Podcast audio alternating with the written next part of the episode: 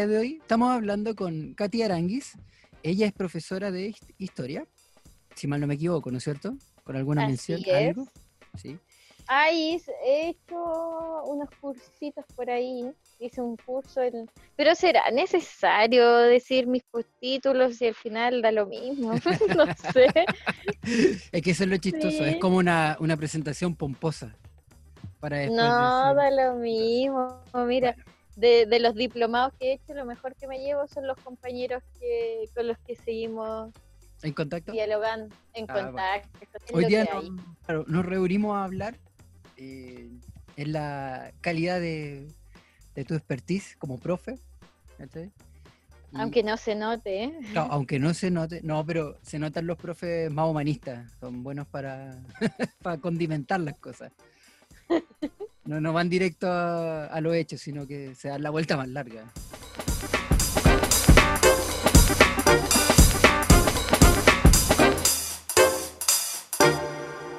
Ahora lo- los bien golpeados profes de historia, pues, que están con reducción horaria, varias cosas cambiaron justo Sí, a puertas de la- del estallido social, que, bueno, según algunos no lo veían venir, otros dijeron que no prendió, pero sí prendió.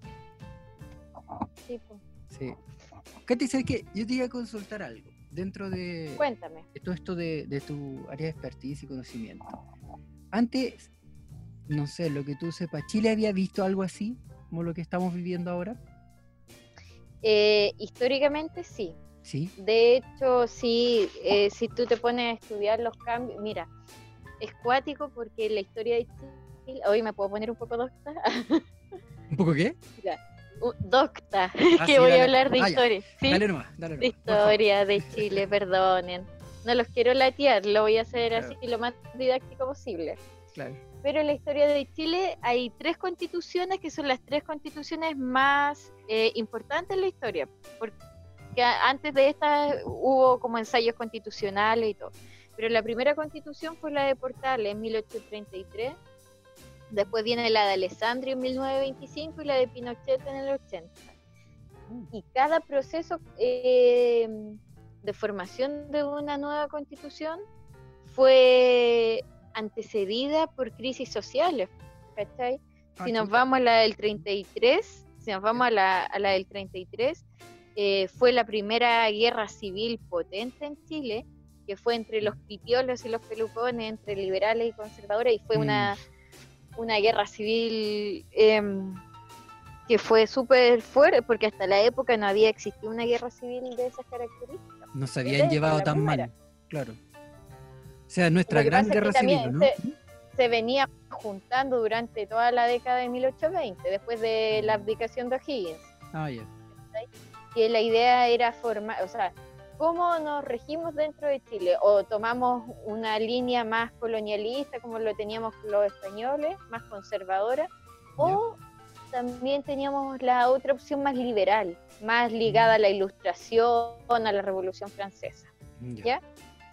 Y eh, en esta guerra entre pipiolos y pelucones ganan los pelucones, los conservadores. Por eso se instala una constitución de Diego Portales que es súper conservadora, eh, donde el rol del presidente es súper fuerte, centralizado, autoritario, Mm. eh, y donde el voto, el derecho al voto en esa constitución es un voto exclusivo de los hombres, un voto censitario, ¿no?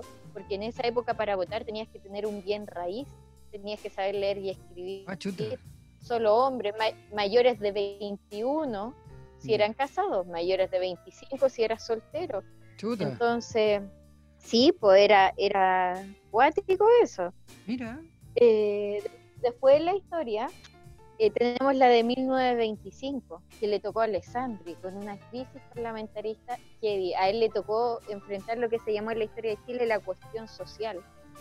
Eh, porque es un poco también muy ligado a lo que está pasando ahora. La cuestión social reveló la, eh, cómo eh, vivían en los, en los conventillos, el Mm. tema de inhumanidad, las ollas Claro. comunes, todo lo que tú ves hoy día, Eh, eso Otra vez. en los años. Sí, y hubo muchas huelgas. La más famosa que sabemos en la historia es la matanza de Santa María. Ya, en ese momento está, mire. En, e, sí, pues en ese contexto de crisis social se genera un cambio de constitución. Entonces, si tú te vas a la historia de Chile, eh, cada vez que se cambió las constituciones hubo crisis sociales fuertes y para qué hablar del año 80, o sea, piensa que el cambio de constitución en plena dictadura militar había una crisis social tremenda. Eh, la crisis del 82, que es una de las crisis económicas más fuertes que ha tenido Chile. Entonces, todos estos procesos de cambio de constitución han sido eh, antecedidos por crisis sociales fuertes. Oh. Entonces esto del estallido social no es nuevo en la historia de Chile. La historia siempre es cíclica, siempre se van repitiendo las cosas. Y una de las cosas que siempre le decimos los profes de historia a, nuestros alumnos es que eh, tenemos que tener en claro que, que nosotros aprendemos de historia porque la memoria es súper frágil. Sí. ¿Me entiendes? Y esa, y esa fragilidad de la memoria es la que también nos hace cometer un montón de errores una y otra vez. No soy de los que causan problemas, pero me parece que todos los que conservaron la anterior y clásica clave 636 viven en la parte más acaudalada de la ciudad. Pamplinas. ¡Qué ocurrencia! Y como siempre, la gente promedio recibe la peor parte. Con el tema de esto, mira que te iba a preguntar porque me quedé pensando. Yo dije, ¿de qué área de, la política, aprovechando el, momento histórico? Eh, el día de hoy. Claro, el día de hoy. Eh, ¿De qué área, por lo general, estaba al mando en ese momento o estaba gobernando? Pero, ¿en cuál de las tres etapas? Porque en la primera, ¿Ya? Eh, recuerda que se va O'Higgins y Chile queda aquí en una inestabilidad, pero siempre en Chile lo que gobierna siempre ha sido la élite. ¿ya? Mm, eh, piensa en el campesinado, piensa en el siglo XIX, un campesinado que no tiene idea, tampoco está enajenado de la realidad política, o sea, es una persona que está como súper alienada en, un trabajo constante, en una rutina. Mm. Eh, hay mucho... Eh, piensa que el nivel de analfabetismo en Chile hasta el siglo XX eh, superaba el 90%. Ah, Los planes de, de, alfabetismo van a comenzar en la década recién, eh, del 60, cuando ya um, después de lo que se llama la Alianza para el Progreso que le impulsa Kennedy. ¿En serio? ahí con, sí, Kennedy y ahí eh, pasa algo súper cuático. Kennedy impulsa programas de alfabetización, impulsa reforma agraria. La reforma agraria es algo súper de izquierda y le impulsa a Kennedy, pues, está ahí Estados Unidos. Y, les pasa plata en Latinoamérica para que empiecen a impulsar la, reforma agraria. ¿Pero por qué? Porque la revolución cubana generó miedo en Estados Unidos. Mm. Eh, cuando Cuba comienza esta revolución cubana, eh, una de las primeras cosas que hace es reformular también el tema de la tierra y se genera una reforma agraria dentro de Cuba. Pero Estados Unidos explica en la Revolución Cubana por la pobreza que tenía Cuba. Cuba era tan pobre que viene, eh, te estoy dando la explicación desde el punto de vista estadounidense. Cuba era tan pobre que vio en el marxismo, en el comunismo, una vía de escape a la pobreza. Entonces Kennedy dice, pucha, para que no sean tan pobres, para sacarlos de la pobreza y no eh, se abracen al, marxismo como lo hizo Cuba, eh, démosles las herramientas para que salgan de la pobreza, alfabeticemos, eh, generemos también planes para mm, eh, generar la reforma agraria, porque hay que cambiar la, la estructura de cómo se trabaja la tierra. Porque eh, el tema de, de las em, de la hacienda también empobrecía mucho a los campesinos. Mm. Eh, y eso generó que Estados Unidos le pasó plata a todos los países para generar este proceso de alfabetización, de reforma agraria, viviendas sociales, entre otras cosas. El tema es que Kennedy muere, pues. Claro, se le ocurrió cabecear una bala.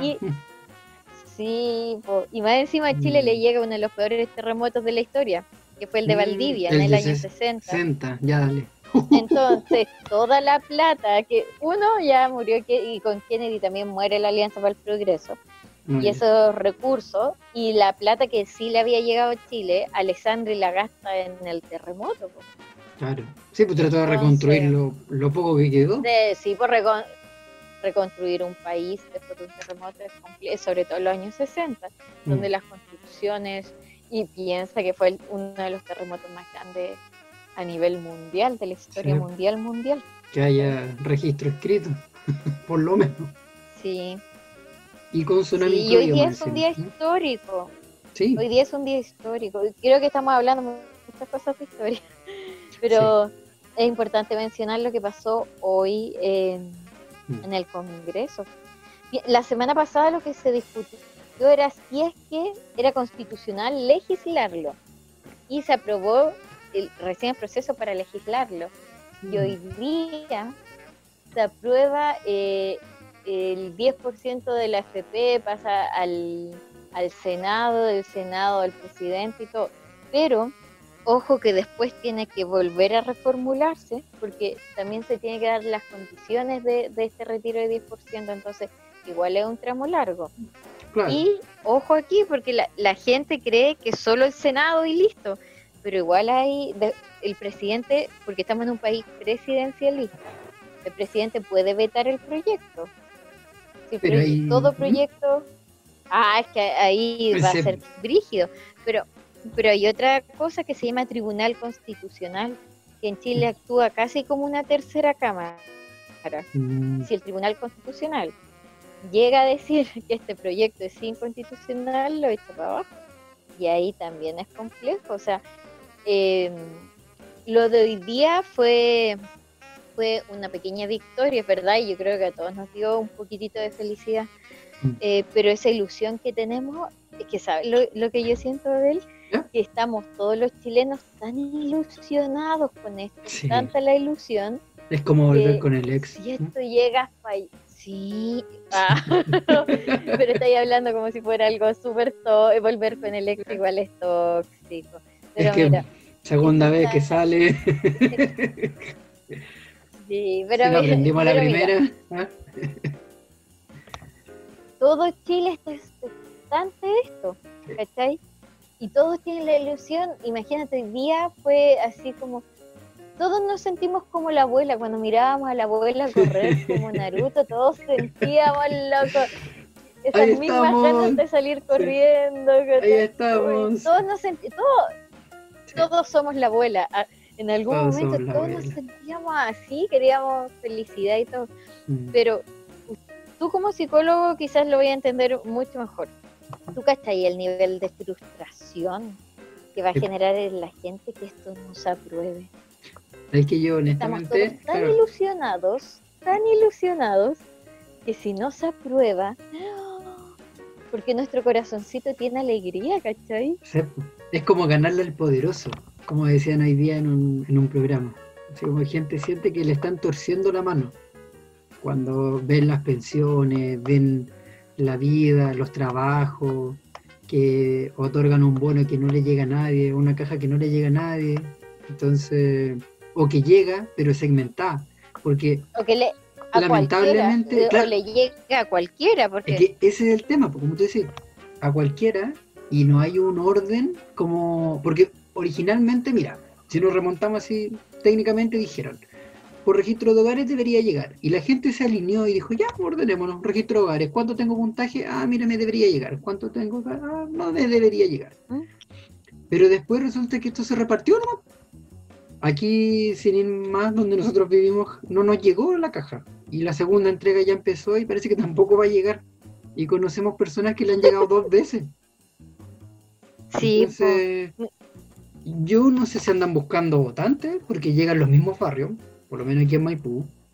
Campamento seguro Mm. que llega, se no- es obvio que es prioridad porque están más precarios que uno. Pero igual es sospechoso. es que debería ser la prioridad, po. Claro, es sospechoso que llegara a los campamentos. No, la primera vez se entregó, después al tiro a los campamentos. Porque, ¿sabéis con lo otro?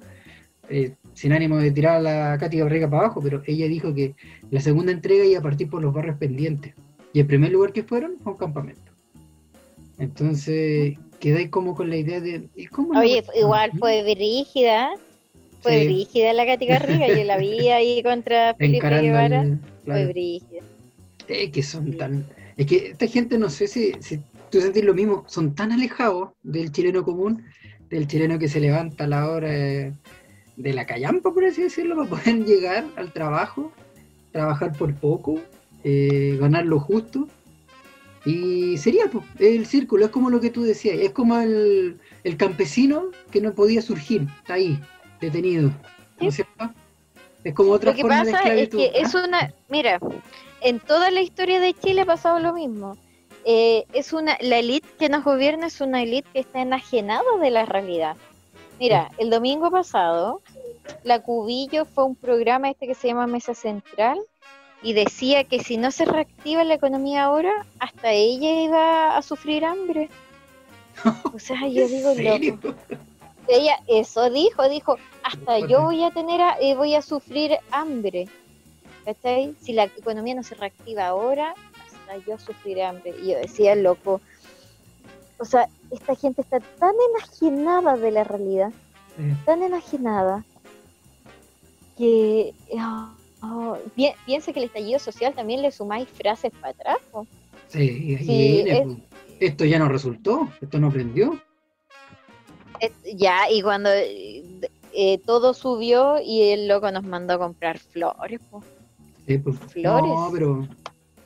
¿cachai? Y cuando había que levantarse más temprano con las tarifas del metro Sí. y No, nos mandaban a levantarnos más temprano cuando la gente ya se estaba levantando a las Claro. 5 de la mañana ¿qué y estaba llegando después casi a las 10 de la noche a su casa, ¿a quién lo vaya a invitar a pernoctar en su trabajo?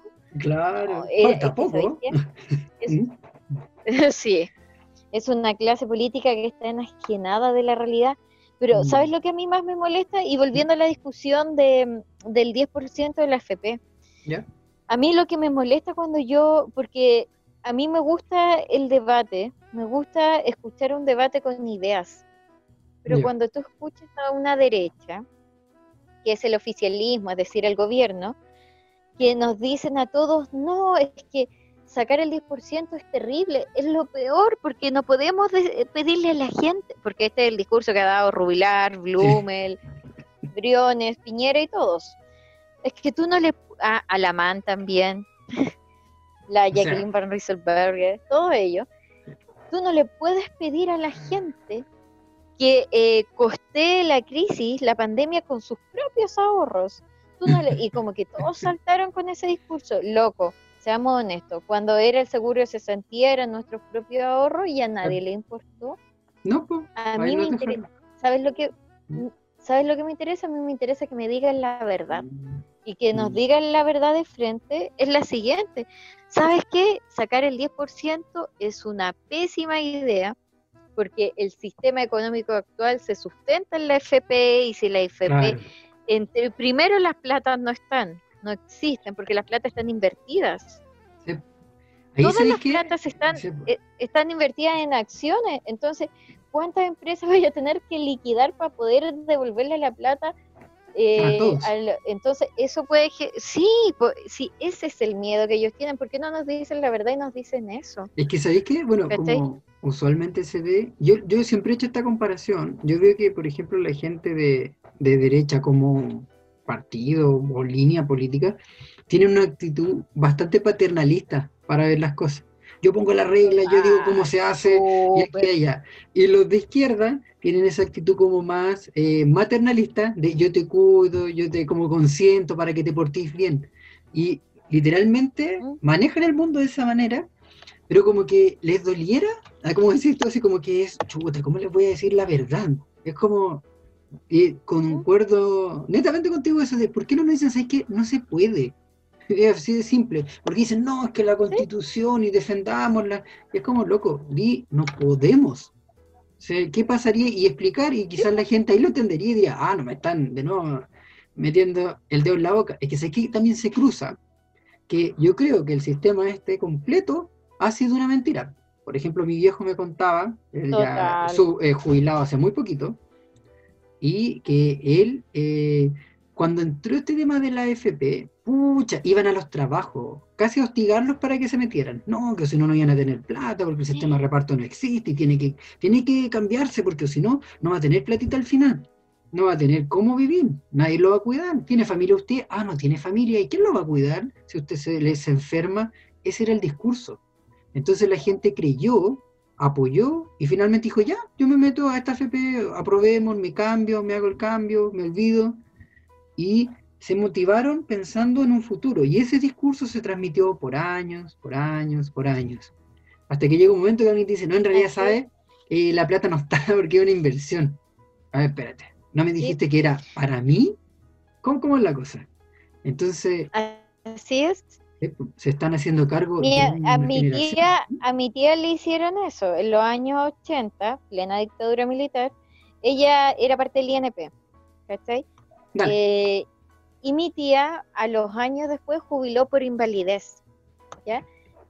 Eh, pero mi tía un par de años antes de esta jubilación por invalidez ¿Ya? ella estaba en el INP y surge en los años 80 en la FP ella era costurera y el jefe le dice, piensa fábrica de mujeres, ¿ya? Uf, Y viene este jefe hombre, ¿ya? Y le dice que todas se tienen que cambiar a FP. Si no se cambian todas a FP, están eh, despedidas, todas, sin finiquito, sin nada. ¿qué es Entonces, eso? en el, en el miedo y en la ignorancia piensa en mujeres, muchas de ellas tal vez madres solteras y todo, Claro, y en, ese, y en plena dictadura, pues no estamos hablando de cualquier tiempo. era un momento Entonces, muy tu- para cuestionar. obvio, pues, y acataron todas, Sí. se cambiaron a FP. Mi tía perdió millones y millones. Hoy día mi tía, mi tía abuela, la llamo y le pregunto por su pensión y todo, y ella calcula que en el INP hubiese jubilado primero hasta el día de su muerte, porque cuando la llamo el año pasado, bueno, esta conversación fue el año pasado, la llamé la semana pasada por si acaso, para que no Claro. Pero el año pasado me contó Ya. el año pasado me contó esta historia y me dicen que se le acabó la plata. Y él le dijo, Oh, ¿qué?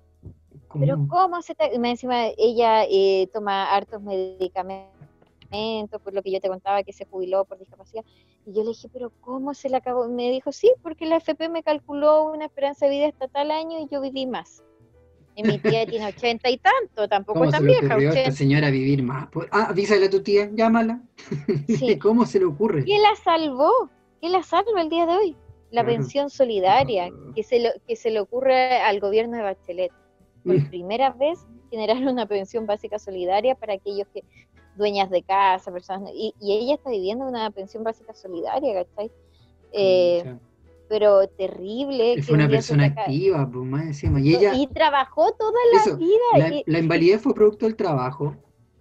eh, fue producto de sí, eh, exceso de trabajo, fue una invalidez en todo caso, pero en ese entonces no, no fue considerado laboral. Pero fue, lo que pasa es que fue una enfermedad mental y como tú sabrás Ah. como psicólogo, las enfermedades mentales siempre han sido miradas de manera peyorativa. Sí. Es como la gente que tiene, de, mi, mi tía tuvo una depresión severa, eh, que se transformó en, eh, estuvo con psiquiatra, bipolaridad y un montón de otras cosas, ¿cachai? Ah, Rasgos se ya, complicó. eh, o sea, ye- se complicó al nivel casi de la esquizofrenia porque empezó a, a tener eh, síndromes paranoicos, nos tuvimos que llevar a la tía a Mm. vivir a Puente Alto, ¿cachai? A cambiarla de casa a ese nivel. Y hasta el día de hoy ella es farmacodependiente. Sí. Pero siempre las enfermedades mentales han sido en este país miradas de manera peyorativa, ¿cachai? Imagínate en los años 80, como si la gente hoy día cuando tiene depresión, yo he escuchado gente, colegas, cuando alguien, di- yo tuve un colega el año pasado que Ya. tuvo depresión y cuando volvió, ¿sabes le decía el resto de la gente? Decía, ya, pues Jaime, mejórate, pues Juan, date ánimo, date ánimo. Y yo decía, loco, es como que uno tuviera diabetes y decía, ya, pues loco, regula el azúcar en la sangre comienza a pues, regularla. Arregla tu insulina, como tanto. Sí, ¿cachai, no? Ese es el nivel eh, subestimado que tenemos de, de la salud mental en Chile. Que creemos que esto de la depresión o los tocos, cualquier cosa, eh, fueran como voluntad de la persona, ¿me entendí? Sí, se deja mucho que- a ese nivel. En- Entonces yo creo que nos falta mucho en eso, mm, educación cultural. eh, y bueno, y mi tía en estos años se tuvo que, que jubilar con esta pensión de invalidez eh, y, la, y se cambió justo la FP un par de años antes. Si ella hubiese estado en el INP, que es el sistema antiguo, Mm, eh, ella tendría su pensión hasta el día de su muerte. Sí, seguiría ahí. seguiría ahí y con una pensión buena. Ahora yo tengo el otro caso de mi abuelita, que ¿Ya? falleció el año 2015.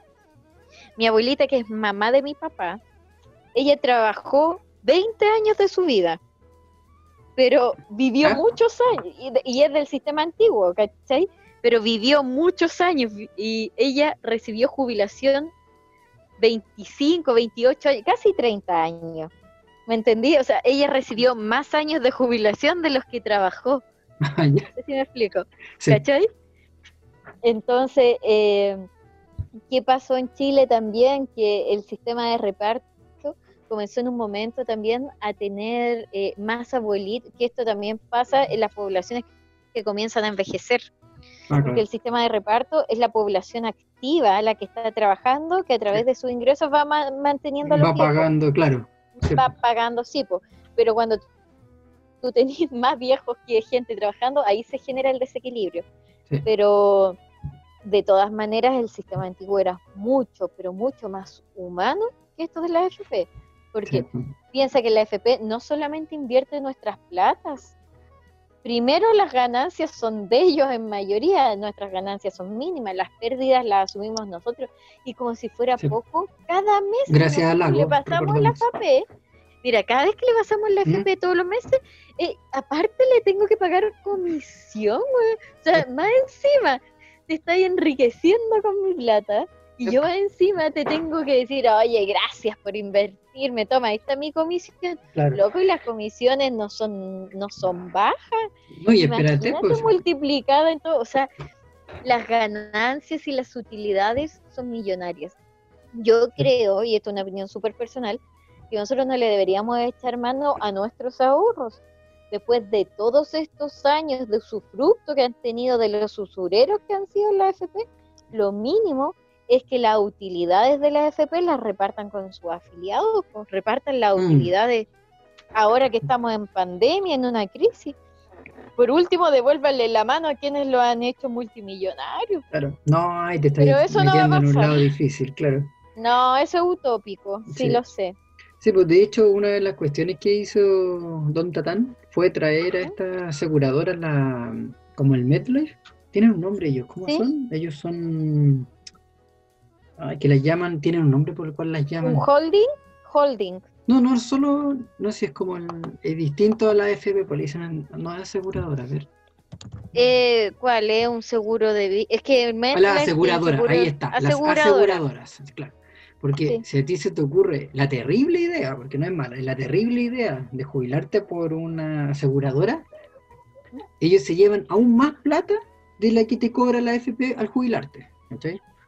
Un trámite de jubilación sale como entre un millón y medio y dos millones que le tenés que pagar a un pajarón para que te jubile. No sé si sabíais, te lo sacan de tus fondos. Oye, pero es Tú que haces ¿sabes el trámite y te lo sacan, así, automáticamente. Y dependiendo ¿sabes de cómo hagáis el proceso, podéis ganar o perder. ¿Cachai? Es que de verdad todo esto es horrible, loco. Es Sí. horrible, es como que nos falta ojo para tanto, tú sabes. ¿Sí? Porque de verdad yo digo, tantos años callados, tantos años sin hablar. ¿Cómo? Mira, está bien, uno no avala la violencia, No. pero, pero ¿qué, qué quiere? O sea, ¿me entiendes? Son tantos años Mm. en que han hecho, pero lo que han querido, Sí. han hecho de todo.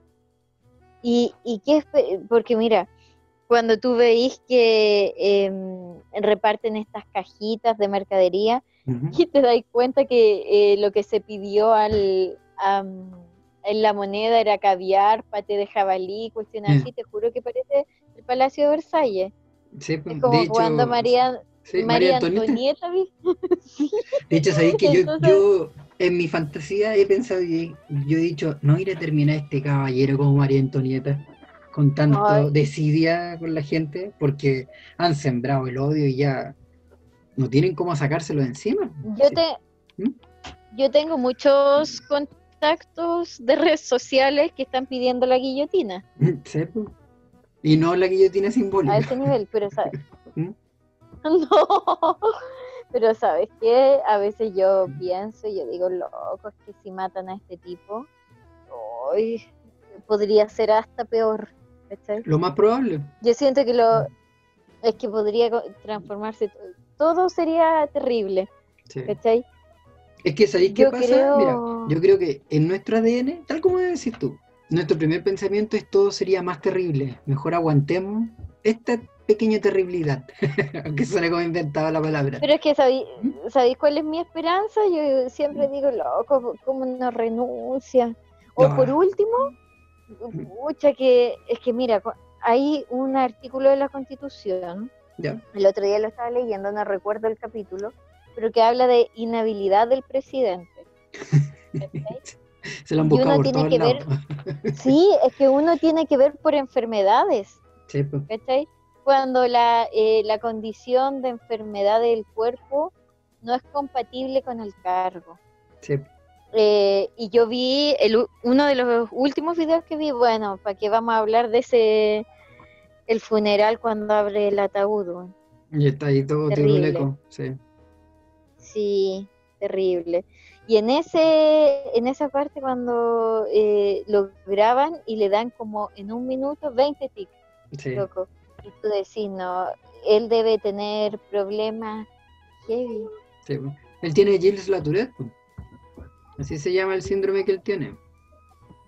El Cawin es que eso, esos síndromes eh, aumenta estos tics involuntarios, ¿cachai?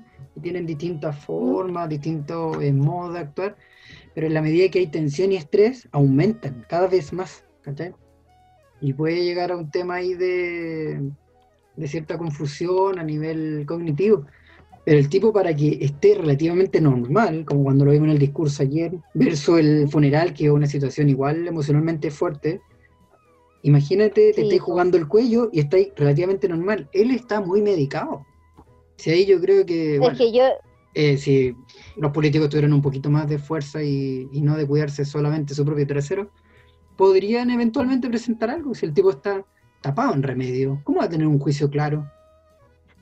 Eh, y, es lógico, y ¿no? seamos honestos, aquí, allá el que maneja los hilos de la moneda no es Piñera. No, hace rato que ya. Ahí, ahí la roulette es un tipo que tiene un poder. Y yo creo que em, piensa que los capitales económicos, mira, Piñera es uno de los tipos más millonarios, ni siquiera de Chile, de Latinoamérica completa. Yo Sí, tenía un alumno eh, que venía de Colombia y él me decía, profesor, en mi país el gas completo de la nación de Colombia es de Piñera. ¿Mm? Y decía, pero ¿cómo? Sí, o sea, Piñera tiene capitales, dólar. ¿y para qué hablar de los paraísos fiscales? Entonces, el modelo económico que tiene Piñera, o sea, la, la cantidad de patrimonio que tiene Mm. Piñera dentro de este sistema neoliberal que a él le favorece totalmente, cualquier jugada que haga en este ajedrez, cualquier pieza que mueva y pueda afectar su propio patrimonio, Sí. es algo grave.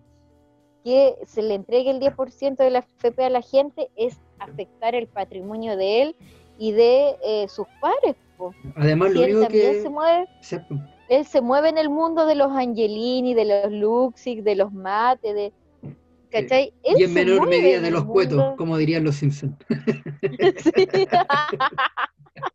Sí. Humildemente, ese es como el almacén los- de barrio. Claro. Necesitamos hacer algo tránfugo. Ahí están los cuetos. La cola agria es excelente. Ay, no deja de asombrarme, señor. Mi lamebotas aquí presente dice que no deja de admirarme. Creemos tener una oferta muy generosa. Pierden su tiempo. ¿Mm? ¿Mm?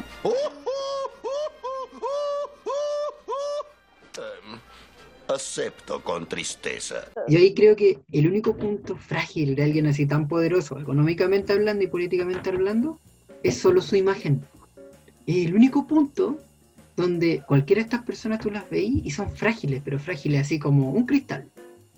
Porque que los cuestionen, ahí guatean de una manera pero impresionante porque están acostumbrados a salirse con la suya, de una u otra manera. ¿Te fijáis? Entonces, el tipo, cada decisión que toma yo creo que le pesa más que el capital que está perdiendo o ganando. Porque va a quedar como el tipo incapaz. Es incapaz. Ni siquiera otro cuando vaya a hacer algún negocio. Ah, usted fue el que gobernó el país y pasó eso. Mm. Ese solo juicio, yo creo que ah, dirán, ah, eh, es como algo bonito de decir, pero de verdad, alguien con tanto poder y que controlan tanto, que no puedan controlar eso, los desarma completamente. Sí, totalmente. Sí, po. Si él es lo único que tiene, pues puede tener mucho dinero, pero todas estas cuestiones son inventadas, pues al final la plata, el valor económico, el- lo que vale la plata, es algo inventado por nosotros mismos. Yo siempre he pensado, ¿qué pasaría si algún día todas las personas del mundo, hipotéticamente hablando en esta fantasía, ya que estamos fantaseando, ¿Mm? dijeran, ¿sabes qué? El dinero no vale. No, no vale el dinero, lo voy a votar. Y todo el mundo le diera la espalda al Espérate, sistema espérate, económico. tú-. ¿Ah? ¿Alguna vez viste Clarence? ¿Viste Clarence? ¿Sabéis no? que todavía mi hijo no está en la edad de verlo porque ellos no arrastran a ver casi todas las series? Oye, pero ¿Sale ¿sabes algo así? Mira, ya, espérate. Primero, tenéis que ver un capítulo de Clarence y va a llamar la serie, porque es como el humor que nos gusta a nosotros. Ah, dale, dale. Ya, hay un capítulo de Clarence, ¿cachai? Bueno, es que Clarence igual es- súper cuático porque eh, el personaje de Clarence tiene una personalidad súper cuática. Yo lo identifico mucho con mi hijo Tomás. Y tiene un mejor amigo y ese mejor amigo tiene la cabeza cuadrada. que es Ah, Jeff, muy bien. y Jeff es Asperger. ¿Cachai? De hecho, por eso tiene su cabeza cuadrada y tiene, eh, y tiene el otro amigo que su... Bueno, cada personaje tiene su, su personalidad.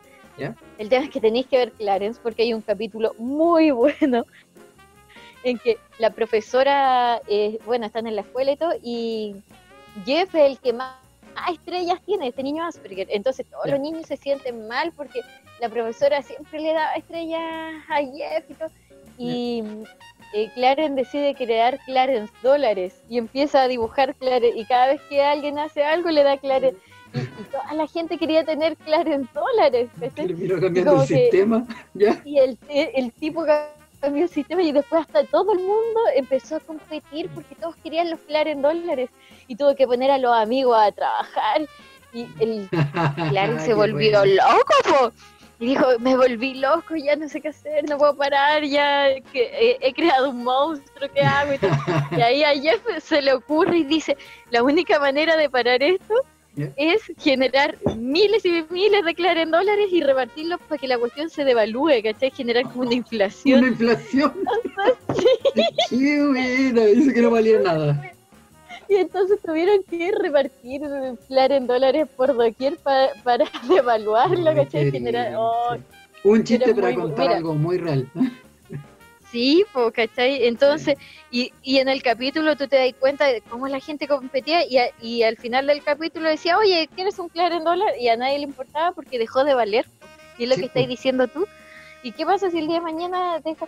Mira, los niveles de inflación son tan altos cuando yo les explico a mis alumnos en las salas de clase Ujú. qué es la inflación. Yo les contaba que cuando yo era chiquitita mi abuelita me daba un billete de 500 y los niños Sí, dicen, ya, bro, un billete. Y yo decía, loco, y era cualquier plata. Un Peter de Valdivia. arrugado, sí, arrugado, así, Sí, que nadie tome. Entonces un billete de 500 para uno era caleta de plata. Sí, po. Eh, y cuando tú hoy día te encontrás una moneda de 500, tú ahí le tomáis el peso a, a cómo se ha devaluado la moneda, pues, ¿cachai? Sí. En donde 500 pesos ya no valen lo mismo que antes. Cuando uno No. era chico, y, y estas comparaciones las hacemos con los chiquillos en la sala de clase. Yo les decía cuando era chica, yo con 100 pesos tenía para los dos recreos, 50 para un Sí. recreo, me compraba una yapa, en el otro recreo 50 pesos me compraba un chupateldeo. Y, Un capo. y- sí, oh, pero te juro que tú ibas con 100 pesos al kiosco y la hacías rendir. Y bueno, los cabros siempre me dicen, profe, y el centella, el centella, porque claro, pues, para ellos el centella marcó también un- una inflación pues, y ellos la sintieron potente. Qué Cuando el centella estaba a 100 y tú te das cuenta que el centella cada día vale más plata, y ahí con esos ejemplos tú podías llegar caleta a los niños y enseñarles economía. Sí, es que es un tema la economía, pues al final esto, yo lo, sé que lo vine a entender ahora de viejo, de que es el valor que le otorgamos a las cosas. Nada más, que alguien le otorga un valor y tú crees que eso vale. Por ejemplo, con mi viejo siempre discutimos típico tema de ¿por qué comprarse un auto de lujo o caro? ¿Por qué comprártelo? ¿Qué, qué ganáis? Al final ya tú decís puedes ir más rápido. Sí, pero no. Mm, Es como en un, quizá el primer mes vaya a estar emocionado porque anda más rápido, pero después ¿por qué? ¿Qué, qué te lleva a gastar millones? Estamos hablando de autos. Y aparte que no lo, 300 me millones. ¿Mm? imagino que no lo, yo me imagino que no lo podéis ni estacionar, pues, porque, no sé, pues pienso en ¿Mm? Vidal. ¿Te acordás cuando chocó en su... Ah, pero es que bueno, ya, auto. claro, no- nos metemos ahí a, a picar fino. Eso con su auto. Pero le si yo digo-. Sí, y la carrocería de ese auto debe haber sido potente. Sí. Pero yo digo, si yo, persona normal y corriente, tuviera un auto como ese, podría ir al supermercado a comprar, pero seamos honestos, podría ir al super a comprar en ese auto. A mí me daría miedo dejarlo en el estacionamiento. Pero fíjate, es, es- es que eso mismo lo que te decía, eso le da un valor que el vehículo no tiene. ¿Cachai? Mira, pensemos, yo una vez veía un reportaje de, estos de los vehículos, decían, ahora en el mundo casi no hay acero nuevo. ¿Cachai? Como que una pieza de acero tiene 20% de acero nuevo y el resto es todo reciclado. Si alguna vez quisiste tener un auto deportivo, probablemente en tu auto, en las latas, hay un pedazo de un Porsche, hay un pedazo de un Ferrari, porque se ha reciclado el acero tantas veces el acero se puede reciclar infinitas veces. Y. ¿Por qué, claro, tú decís me "Pucha, en parece realidad, maravilloso. ¿No es cierto? Sí, pues el acero es muy maleable, es un metal muy, muy noble en ese sentido. Y tú decís, mira, tenía en tu auto un pedacito de un auto de carrera, pero es, lo que significa, ¿cachai? Eso es lo que significa, porque si tú veis estos grandes ejecutivos de empresas van a trabajar como dos horas a la empresa y van en el Lamborghini, el Ferrari, ¿no es cierto? Pero es la pura llegada, es como la actitud, ¿te fijas? Es que, ¿sabes lo que pasa? Eh, esas, em, esos artículos son los que te generan estatus. Es que, claro que nosotros es le Un damos. poco como lo... Sí, pues, pero mira, me voy a ir a la historia de Chile de nuevo. Ah, Eh, pero en esa la historia de. Chile, en la historia de Chile, antiguamente existía lo que se llamaban títulos de nobleza. ¿Cachai? Y ese título de nobleza tú lo podías poner en, eh, afuera de tu puerta, afuera de tu casa, para que todos supieras que tú venías de un apellido noble. Mira qué bien. Ahora dejan el autito. eh, ahora me, ent- me entendí como eh, O'Higgins eliminó los títulos de nobleza y eso también le costó eh, un round con la elite y el tipo terminó abdicando a su cargo. Pero en la historia de Chile, el tema de, del apellido es algo súper fuerte, Mm. súper potente. Y todavía. eh, y hasta el día de hoy. Pero con el surgimiento de la oligarquía y muchos de estos negocios con el salitre y todo, comenzó también a ser muy bien visto y bien valorado el tema de la riqueza, ¿ya? Mm. Entonces comenzaron estos tipos de matrimonio en que unos tenían buen apellido y tierras, ¿cachai? Con aquellos que se dedicaban a los negocios y tenían plata. Y estos matrimonios conformaron lo que es hoy día la elite actual de Chile. Mira. Entonces, ¿en qué se sustenta la elite? La elite chilena se sustenta tanto en ese apellido que para la gente es súper... Hoy yo te voy a contar algo de un familiar. Ojalá no escuche nunca este podcast, no voy a decir quién es. Pero un familiar es de apellido, ya, ese, ese familiar eh, se fue a trabajar a la- al barrio alto, a hacerle clases a la gente de clase alta. ya, Y hace a- after school en la clase alta y todo. ya, ya. Ok. De apellido Soto. Ya, Y eh, su marca es, no es Soto, es la combinación de Soto con su segundo apellido que es Armijo. Entonces él se presenta como Soar. Y en todo firma como ¿En Soar. Y me llamó una persona y le dije, oye, yo soy eh, la tanto tanto del tanto Soto. ¿Quién es tanto Soto? Dice, ¿no será el tanto Soar? Y dije, oye, este loco se cambió el apellido, pero se lo cambió Brigia, así hasta en la, eh, en la página web que tiene también se, se cambió el apellido. po. Entonces ahí tú te das, es cuático, es súper cuático, Mm. porque ahí tú te das cuenta que le, le pesaba el apellido Soto en la clase alta. Le, le incomodaba, le molestaba. Claro. Oye, y Eh, esto, claro que decís de la familia y de los cambios, esto. O sea, podríamos decir que todas las familias de elite de Chile son primos. eh, sin, ánimo, sin ánimo de meterse en esa lista humorística, pero Humorística. Mira, a mí me llamaba Caleta. la- Yo trabajé muchos años en mi época universitaria en el Cinemark del Alto de las Condes. ya. Y me llamaba la atención Caleta, eh, porque después también hice una pasantía en el Cinemark de Vicuña Maquena del 14. Ah, ya. Entonces vi dos, reali- dos realidades súper distintas, ¿cachai? Sí. Y en el Alto de las Condes atendí incluso a Sebastián Piñera. Ah, que mira se- qué bien. Para que, para que, para que vayáis cachando. No, y atendía toda la lista. Ah, muy bien. que a mí me llamaba mucho, pero mucho la atención eh, en el Cinemark del Alto Las Condes, que todos eran iguales. O sea, había un patrón en donde todos, eh, todos eran rubios, todos eran altos, Mm. ¿Cachai? Me pasó también la primera vez que fui a, a la PUC a carretear. No sé si alguna vez te invitaron, pero cuando fui al campus San Joaquín, eh, a mí me llamaba mucho la atención eso. Yo tenía un amigo que le decían Frodo. Un saludo para Frodo, le, le voy a mandar el, el. Aprovechando que está. Sí, pues mira, él estudiaba historia en la PUC ¿Ya? y yo estudiaba en la, en la Silva Enrique. Entonces, bueno, eh, cuando él se- llamaba Frodo y toda la cuestión, yo nunca había visto al Señor de los Anillos. ¿Ya? Y siempre le dice Frodo, Frodo. Y sabes que cuando vi la película lo llamé, pues le dije, ahora cacho porque en la le decían Frodo. Pero para nosotros Frodo era del mismo tamaño que nosotros de la Silva Enrique, ¿me entendí? No era distinto. No, sí. Para nosotros no era distinto, porque la Silva Enrique, Frodo tenía la estatura que teníamos todos nosotros, po. Sí, del metro sesenta, ¿cachai? Para abajo, metro sesenta Claro. para abajo. No, en el otro lado te hubieran dicho otro nombre, otro epíteto. Enano, cuno. Loco, es que sabéis lo que pasa. Eh, me di cuenta que yo que estudié en una universidad de clase baja, hay que decirlo, nosotros éramos la comarca, por loco.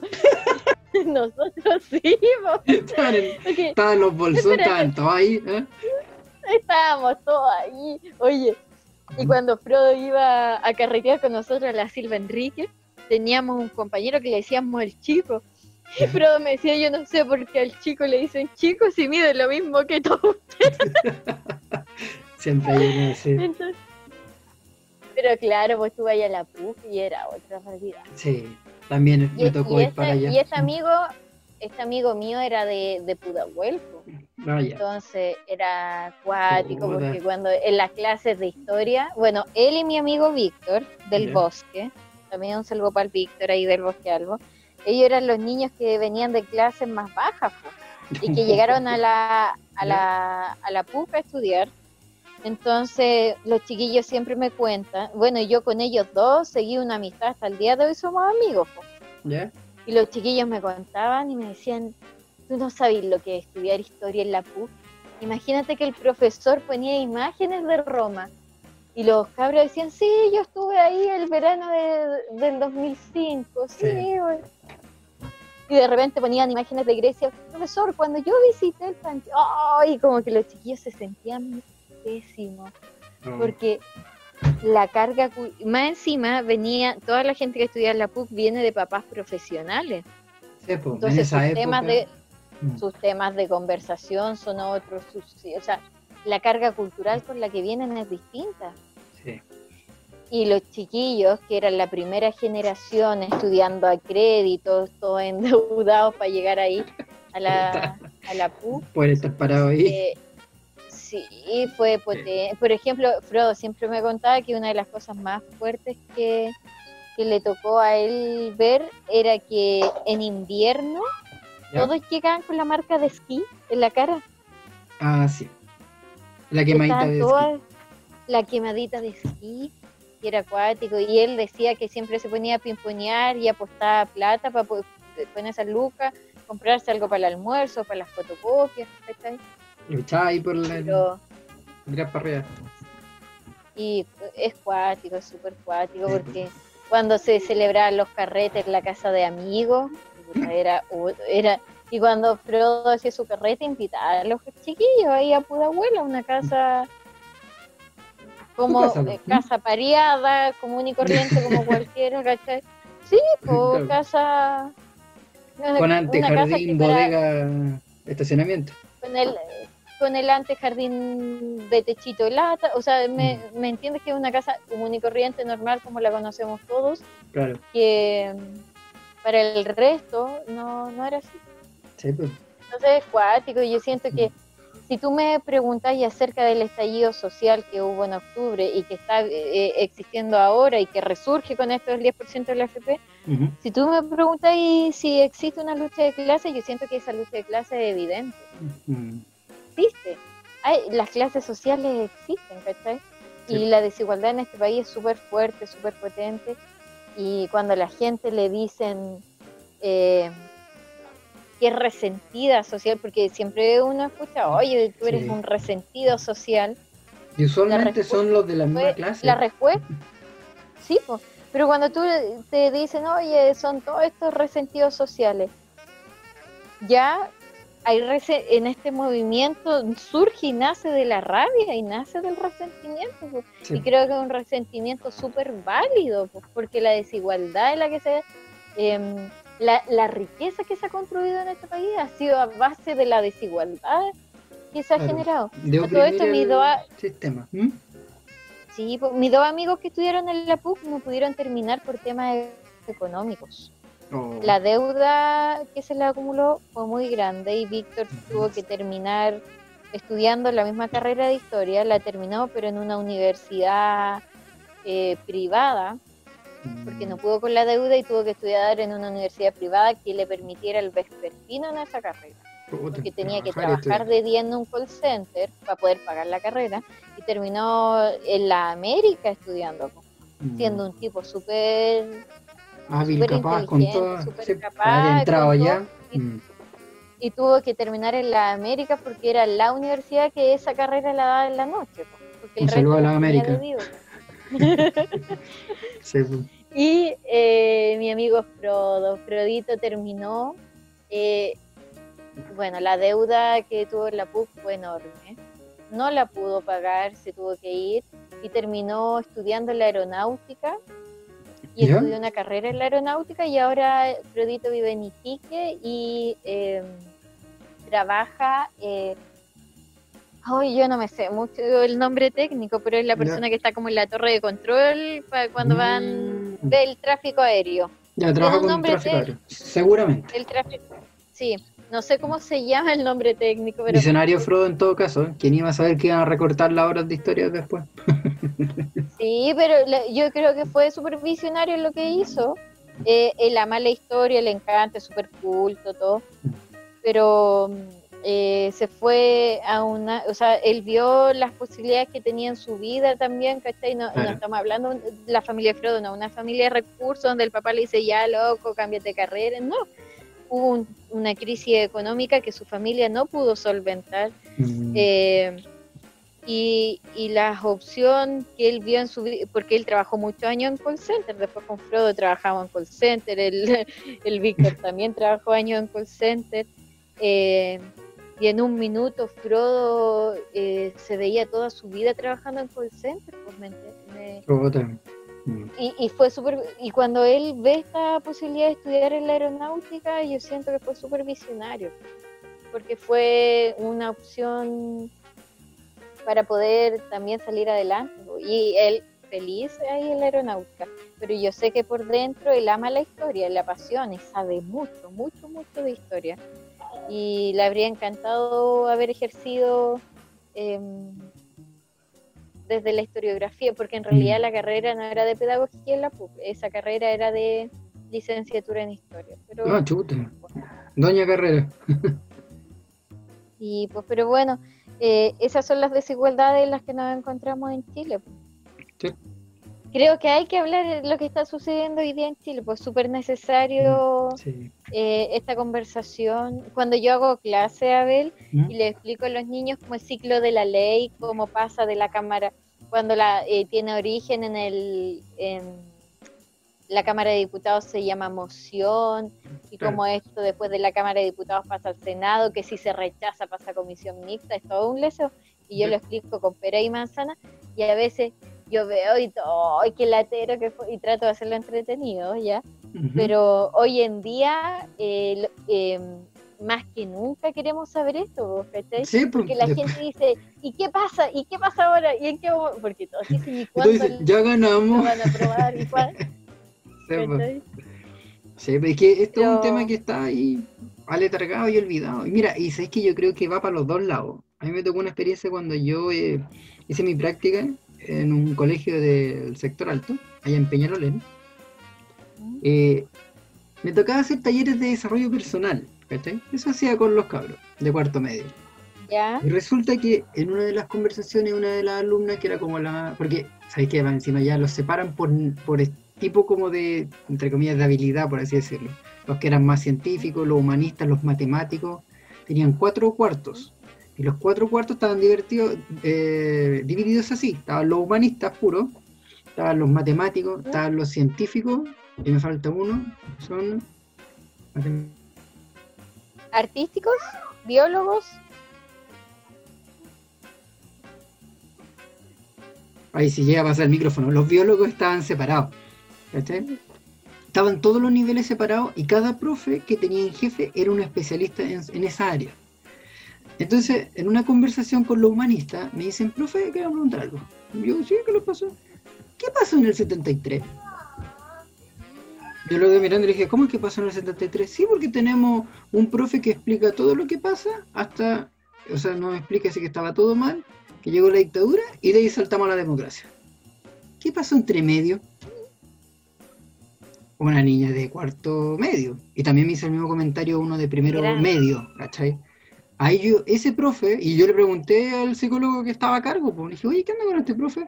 Ah, me dice, ese viejo, así tal cual me dijo, ese viejo es un penochetista acérrimo.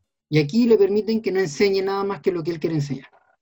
Y así era nomás, ¿Y por qué le permitían eso? porque es un colegio privado.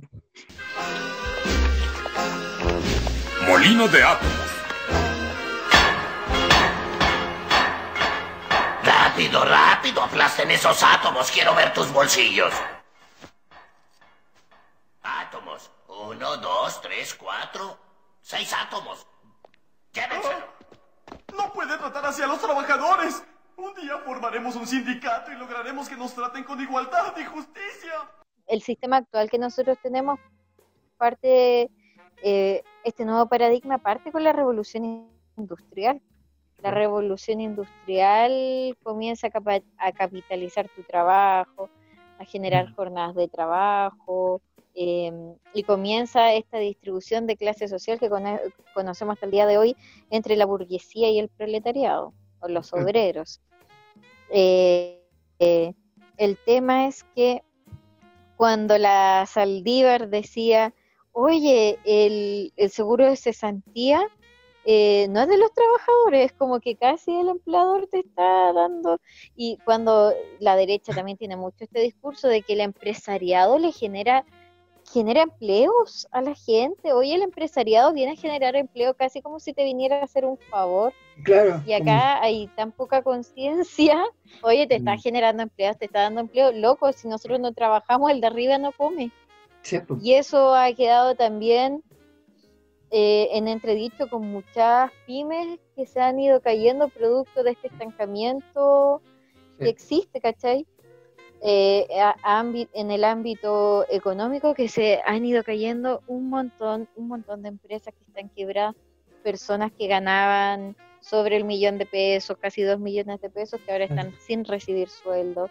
Y en realidad tú te das cuenta, oye, y era, éramos, éramos clase media, o en realidad todos éramos, quizá eh, éramos pobres. Y con esto termino, que te, para que no se me olvide en el colegio, cuando yo a los alumnos les tengo que enseñar este modelo capitalista industrial, ¿cachai? Digo, pucha, ¿cómo se lo enseño de una manera didáctica que lo entiendan y toda la cuestión? Y lo hago eh, a través de el final de Bichos. ¿No? ¿Hay visto el final de Bichos? Sí, sí, sí me recuerdo. Cuéntame para que todos los que escuchan se interioricen. Ya. Bichos es una película en donde, como para para comentarles un poco más. Ya es una película de Pixar, una de las primeras películas que hubo de Pixar. De hecho, es bastante vieja y antigua, en donde unas hormiguitas tenían que juntar eh, comida todos los veranos para ellas, para guardarse en el invierno en el hormiguero, pero también tenían que juntarle comida a los saltamontes, entonces trabajaban el doble. ¿Cachai? Em, bueno, y viene una hormiga y, que inventa una, que era como el inventor, inventa esta máquina, ¿cachai? Y no, se le cae la comida a los saltamontes y los saltamontes los amenazan y dice, ay, quiero el doble de ración. Y ya se estaban cayendo las hojas del otoño y todo. Y los saltamontes igual eran súper malos, sí. Eh, no les voy a contar el desarrollo de la película, que es muy bueno, pero al final Sí, es que, es que el entre eh, cuando va a buscar a los bichos del circo es muy bueno, pero al final de la película, sí, la hormiga eh, se rebelan contra los saltamontes, pues, y esa es la escena que yo le pongo a los chiquillos en el em, en la clase, cuando el saltamonte, bueno, y hay varias escenas, cuando le tira una piedra y le dice, ¿te duele una piedra? No, y dos piedras te duelen, no, y dice, y todas las piedras claro, una hormiga o dos hormigas no tienen peso, pero todas mm. ellas juntas, si se llegan a revelar, y, los saltamontes estaban súper conscientes de eso, del poder que tenían las hormigas. El tema es que las hormigas nunca habían tomado conciencia de ese poder. Pues Siempre habían estado sometidas, sometidas bajo el dominio de los saltamontes. Entonces, cuando esta hormiga, que era Flint, se revela ya en el suelo y se para y le dice, nosotros no tenemos por qué servirles, ustedes nos necesitan y lo saben. Y las hormigas comienzan a unirse con las manos y se dan todos contra los saltamontes. Esa escena es potente, vos. Es potente porque siempre hemos visto al empresariado como esa persona que hoy, gracias por darme el trabajo. Piensa en el eslogan de Piñera.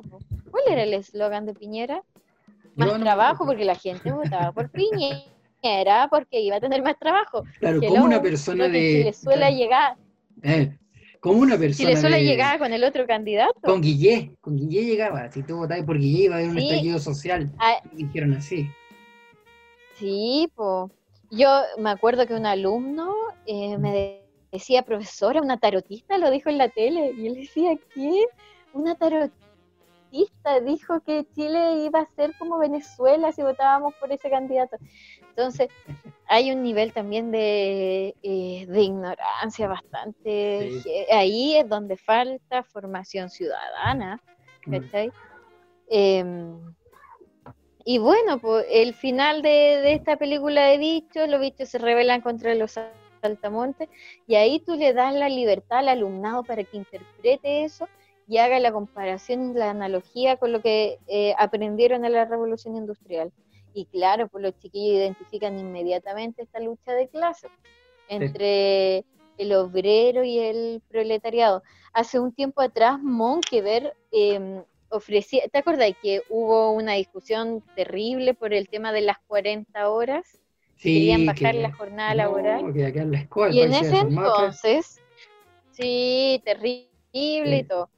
Y en ese entonces Monkever iba con una pizarrita todos los matinales a decir, oye, sí, el proyecto de las porque el gobierno ofrecía 41 horas. Sí, Rebajar las 41 horas era mejor. Y decía, no, pues porque aquí eh, los empleados, los trabajadores pueden negociar con su empleador y tú puedes negociar si querías el bien.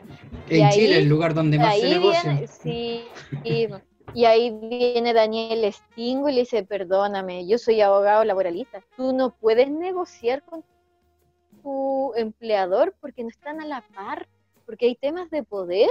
Tú- Un trabajador no se puede sentar en una mesa a negociar con su empleador porque siempre se va a la pérdida. De ahí nace y surge la razón de ser de los sindicatos, po, que tan mal vistos están en esta sociedad. Si el sindicato tiene una razón de ser y un mandato propio, porque el, em- el empleado no puede, por temas de, y acá entra Foucault y todo lo que queráis, Ah, pero no puede estar a la par con un, con un empleador. pues no Ahí entran las hormiguitas de Pixar y se entiende todo. Y ahí entrega, en- entran las hormiguitas de pizza y se entiende todo. Entonces, ay, a ver, me da tanta rabia. Ya, voy- a ir a agarrar mi cacerola. Voy a traer piedra un ratito a mis vecinos. Oye, Ah. sí, déjame ir a prender la molotov. Claro. Menos mal que en la Cámara de Diputados hoy día se aprobó y tuvimos a la abuela Naruto, Sí, porque pues, si no, en este minuto tendríamos... Sí, po. es que eso, ¿sabéis lo que pasa? que se haya vaciado frente a, a los... O sea, frente a todas las Es autoridades. Y, es lo, que, y la ¿sabéis cómo grabaron, lo- ¿viste el video? Ellos mismos la Sí. graban, así como, miren ahí para elegirle. Es como un chiste, es como, Es mira, que un- sabe- ¿m? Sí, mira, ¿sabéis cómo lo siento yo? No sé si te pasa a ti.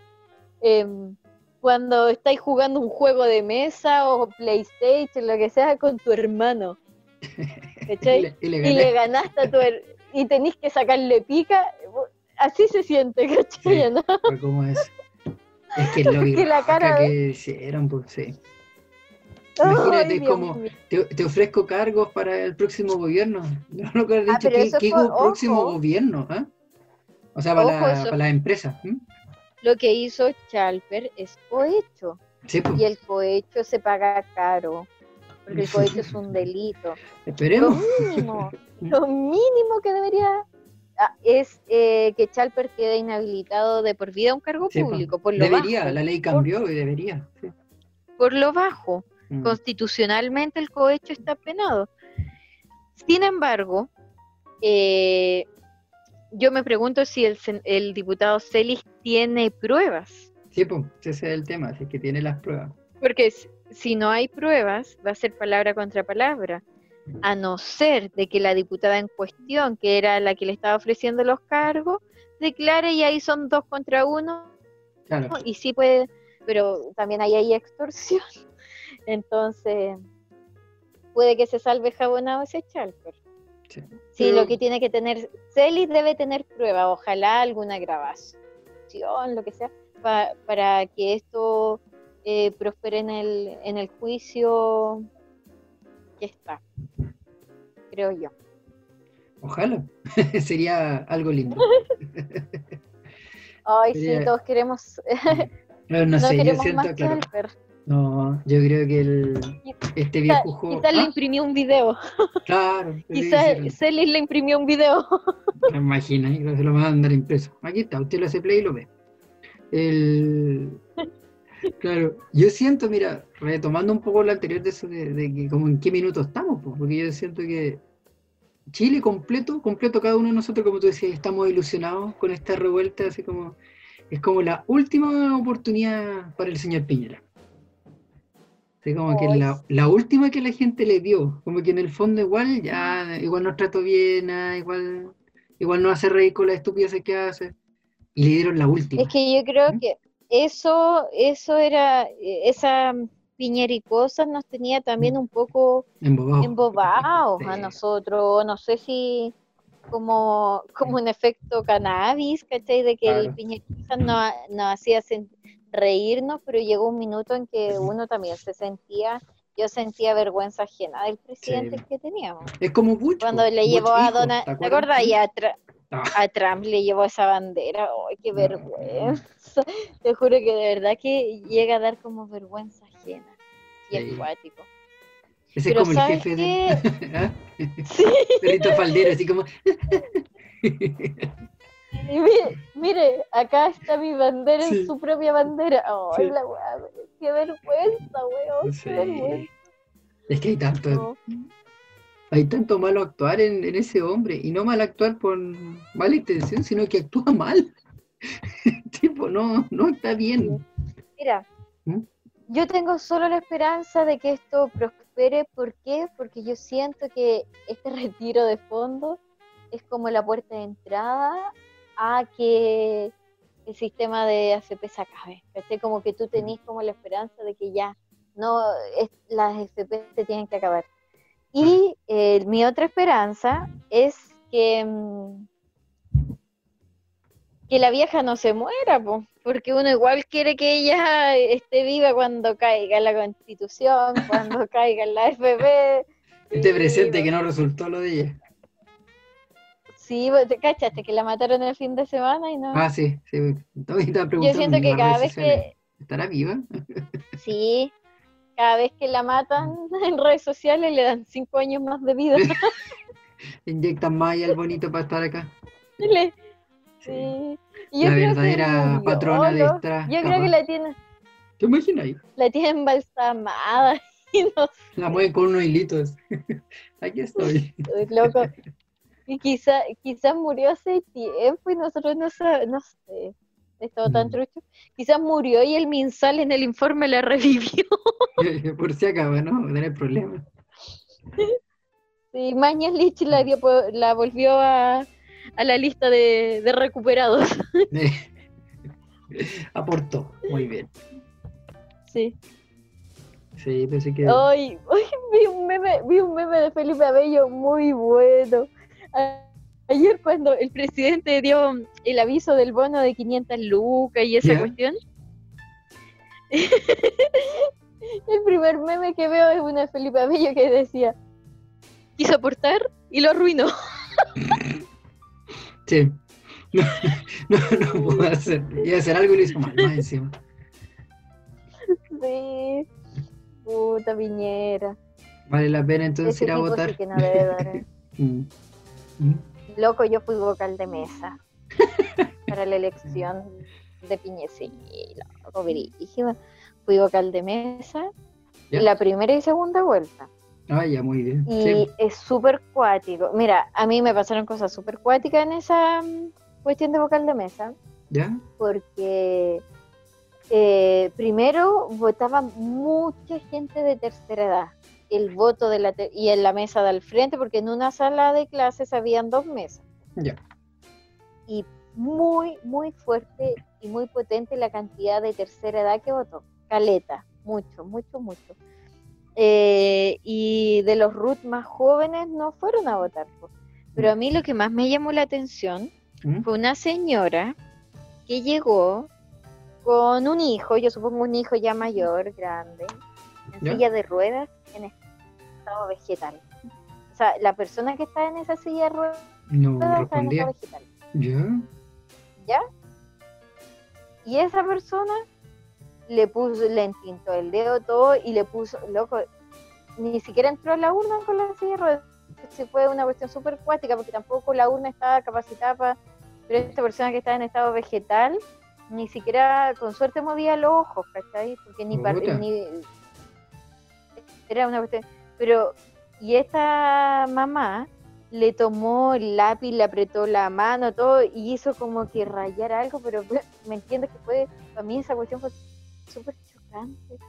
Y después la señora dobló el papel y lo metió en la urna. Muy bien, súper legal todo. Es que, es que es legal. ¿Más encima? entendí? ¿Sí? Fue le- lo- la, la única ilegalidad, entre comillas, es que no entró al... A, la ¿Cómo urna. se llama? A la- A la cámara secreta, a la cámara secreta. Porque no cabía la silla de ruedas, pero ahí había, y le pusieron como una mesita al fondo para que fuera a votar, pero tampoco el niño eh, podía como votar en la mesa porque él estaba de verdad en estado vegetal si la señora le acerca el voto a su mano, ¿cachai? Mm, Eh, obviamente nadie vio por quién votó yo, pero en mi mesa ganó Piñera, por mucho. mm. Muy ¿cachai? Y no, fue, fue heavy eso, fue súper heavy. Me acordaba de mi papá, ay, mi papá hacía algo similar con mi... ¿Te acordáis de mi abuela que te hablé al principio del programa? ¿Sí? Que murió el 2015. ¿Ya? Mi abuelita murió a los 98 años. Y eso que la inscribieron en el servicio, en el registro civil, ¿Ya? la inscribieron caminando. Entonces yo, yo creo que mi abuela debe haber vivido más de 100 años. Lo más probable. Pero ella siempre dice que nació para em, la, el término de la Primera Guerra Mundial. Mi abuela es de 1918. Ya. Entonces ella vivió en el 15, 98 años, casi 100. Fue a punto a punto. Mm. El tema es que mi papá hasta las últimas iba a votar, a- llevaba a votar a mi abuela, pues, hasta las últimas, ¿cachai? Había Y mi abuela tenía Alzheimer, demencia senil, loco, era brígido porque mi papá siempre ha sido como militante, así como de la conservación, ¿cachai? ¿Ya? O sea, no militante, pero sí le hace las campañas, ¿cachai? Aparte que mi papá trabajó con, con Bachelet en el consultorio 5 hace muchos años atrás. Mm. Entonces, bueno, mi papá siempre ha sido como de esa línea política y todo.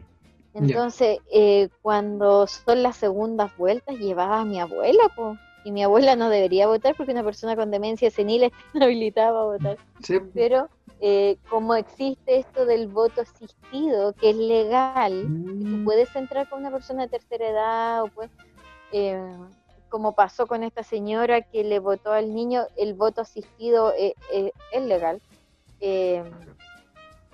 Mi papá mandaba a mi abuela a votar, iba todo el camino en el auto, por favor, no se equivoque, vote por este, por este, y le repetía a mi abuela todo el camino, ¿por quién va a votar? Por este, por este, pero mamá, no se vaya a equivocar, haga bien la raya, sí, sí, ya. y mi abuela entra a la cámara secreta y se demora, y mi papá decía, puta, ¿qué le pasa? y todo, y de repente mi abuela abre la cámara secreta y dice, no encuentro a Alessandri en el voto. Chuta. Ay. Uh, Puta, Cosas que solo puede pasar ahí. Alessandri,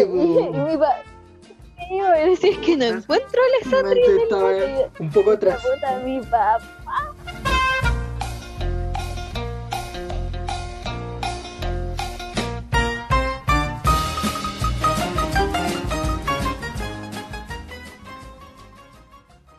Mi papá se le ocurre mandar a mi abuela a votar.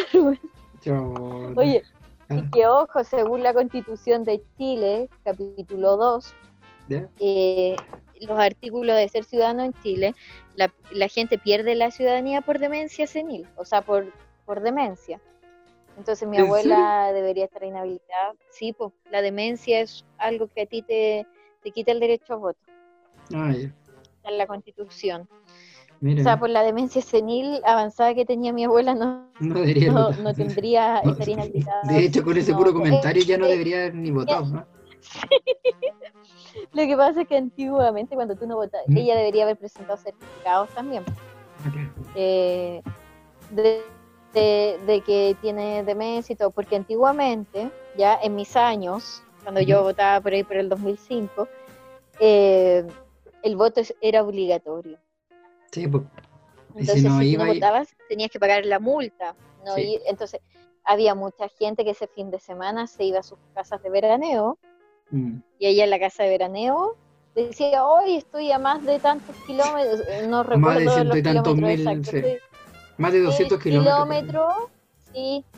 Entonces no puedo ir a votar, ah, ya, y ahí te sacaba ahí como con ese, con, eh, que era como como una... un ay, salvoconducto. esto, un constancia, constancia Una se llama, lo mismo cuando se sí. te pierde el pase escolar, una constancia. Sí, pues había Con gente eso que era, claro, que era de región, me acuerdo, y se inscribía, se quedaba en la región, pues. Y después cuando llegaban a votar, decían, no, estoy en tal lugar. ¿Cuántos kilómetros más del... Ah, ya no hay problema.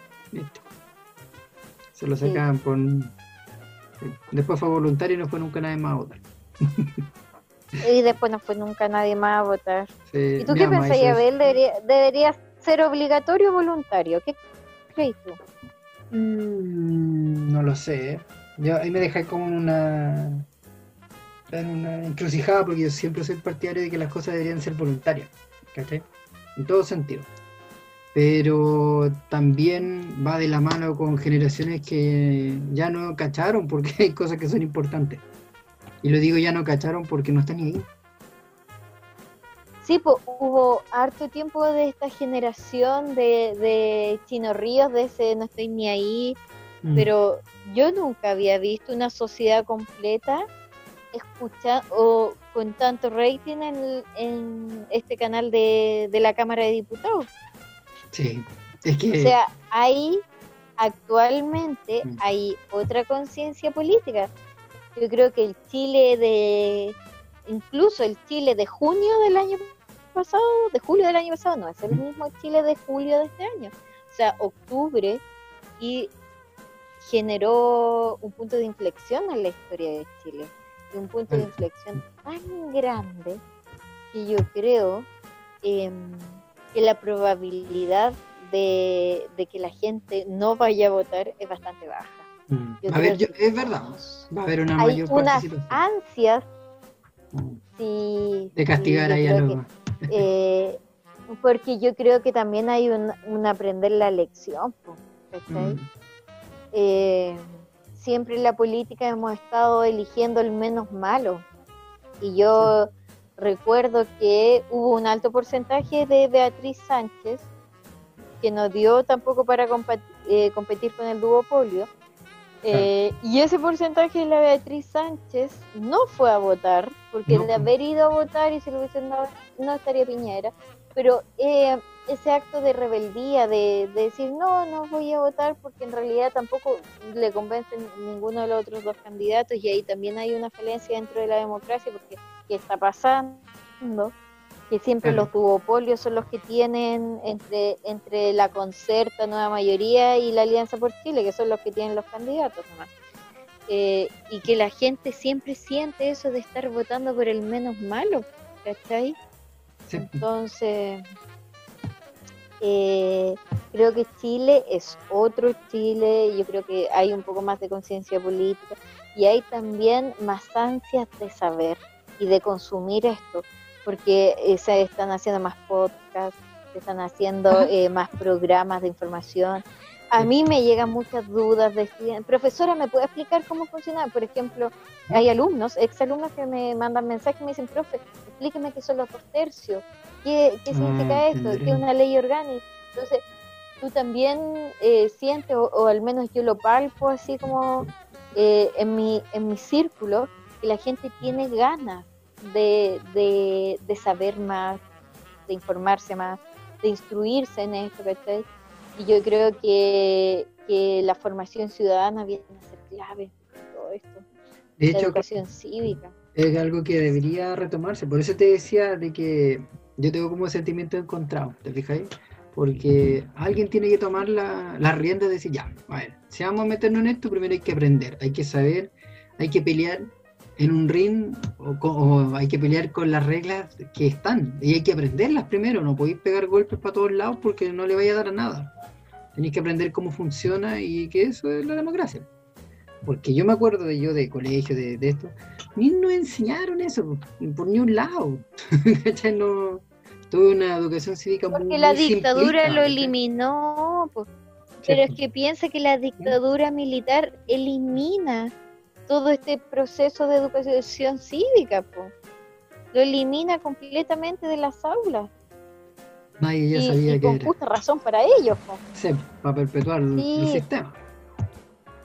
obviamente, pues también está en una dictadura, o sea, ¿cómo vas a enseñar? Me imagino lo terrible que debe ser para un profesor de historia llegar después de, de mil- del golpe de Estado a una sala de clase a enseñar eh, en Grecia, Atenas.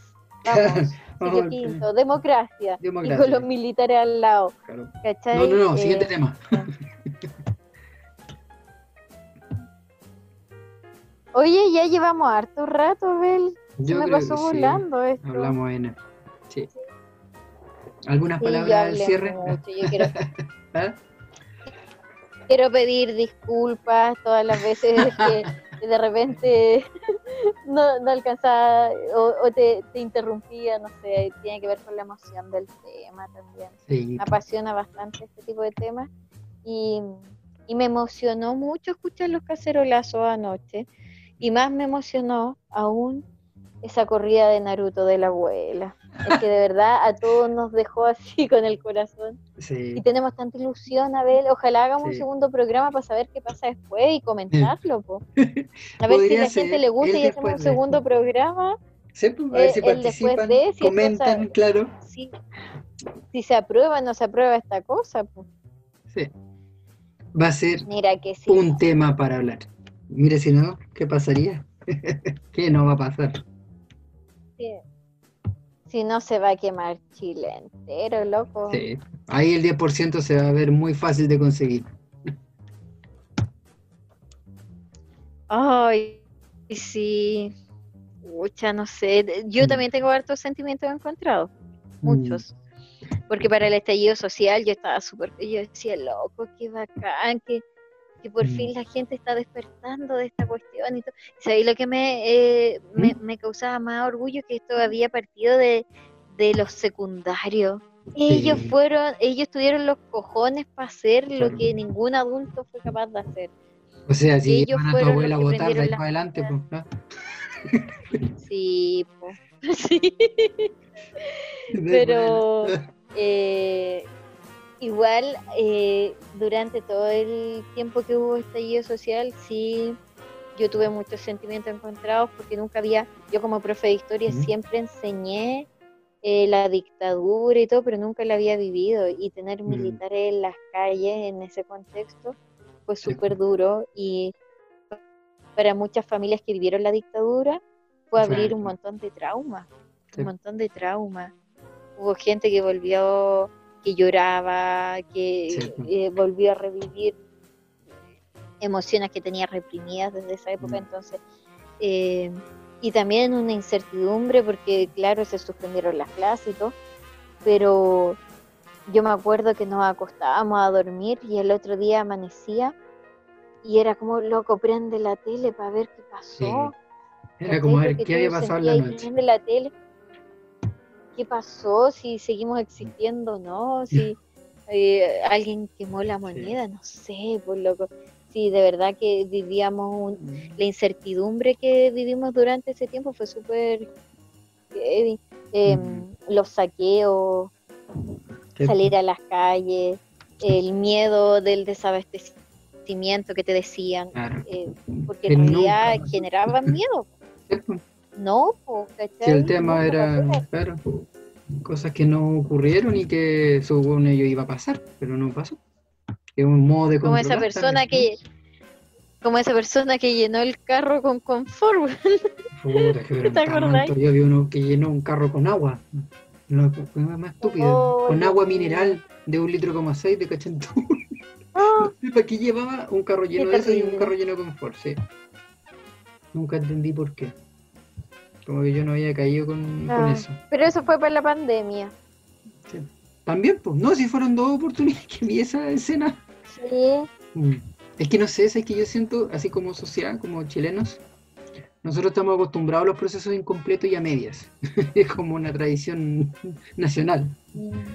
Entonces, es que tenéis que entender que somos somos el mejor país de Chile claro, somos el mejor país de Chile, entonces en ese mejor país de Chile estamos acostumbrados a las cosas incompletas. No sé por qué, en qué génesis estará. Mira, yo tengo ahí una teoría que podríamos desarrollarla después. sobre nuestros orígenes Sí, pues, más- tú como más- más psicólogo debes antiguos, saber. Mm. Ah, sería genial, ¿no es cierto? Daría cátedras de eso.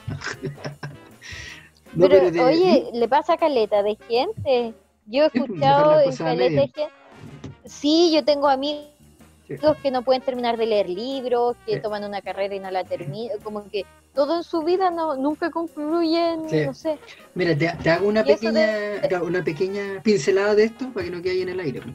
ya Igual es más o menos largo, mira. Una de las teorías que yo me muevo para entender al ser humano tiene que ver con los constructivistas, ¿cachai? Que no tienen nada que ver con el modelo de los profesores constructivistas, que es otra tontera, pero se basa en algo parecido. no con Vygotsky No, no, nada que ver. De hecho, todo lo contrario, es un cognitivo conductual. Los constructivistas son es una teoría que nace a partir del desarrollo del pensamiento europeo, ¿cachai? De un tipo que se llama Vittorio Guidano. Y hay varios que le siguen después más actuales, pero él marca una mirada del ser humano basada en aspectos que antes no se consideraban. Básicamente en la emoción, ¿cachai? La emoción es lo, prim- lo primordial en, la- en las personas, desde las decisiones para adelante. La emoción son todo, ¿cachai? No hay nada más que eso. Hasta la cognición queda opacada por la emoción. Entonces, desde ese punto de vista, estos tipos, este tipo se basa en que las personas se organizan de cierta manera sus formas de ser y de vivir, ¿cachai? Y los dividen A, B, C, D y E, que es como el- la persona con temas mentales, ¿cachai? Que es como ya lo que está afuera. Y él da un, como un brusco cambio a la tradición eh, cognitivo-conductual, que es como esto de condicionar a los animalitos, al perrito, con electricidad, con comida, que es el modelo americano, ¿cachai? Los americanos les encanta eso. Deja Pero fuera... no el de Pavlov, no el de El de Pavlov. El de Pavlov, sí. Ese modelo lo adquirieron los americanos porque les gusta, lo más simple, lo más rápido, lo que soluciona todos los problemas según ellos. Pero, eh, pero bastante, después- ¿eh? ¿Mm? A ver si, si entiendo. El de Pavlov lo sigue Skinner. Y Sí. después viene Thornick, no Sí, sé cómo se y ahí pronuncia, empiezan Thor- a- el que claro. hace el tema del gato. Sí, empiezan a saltar desde la caja del gato, claro. Pa- parten con el condicionamiento clásico, el operante, el instrumental, y que es básicamente lo mismo, pero con otro nombre, y van subiendo El y van ensayo cambiando. y error. Exacto. Y generan todas Oye, las teorías cognitivas actuales, incluso las que ocupáis Una tú. Consulta. El co- sí, sí, pues es que mira, a mí me costaba mucho entender la teoría de la Gestalt, Gestalt, Ah, eh, porque yo entendía y decía, ¡ay, qué El humanismo, bacán la esto tercera fuerza". figuras Sí. ondas".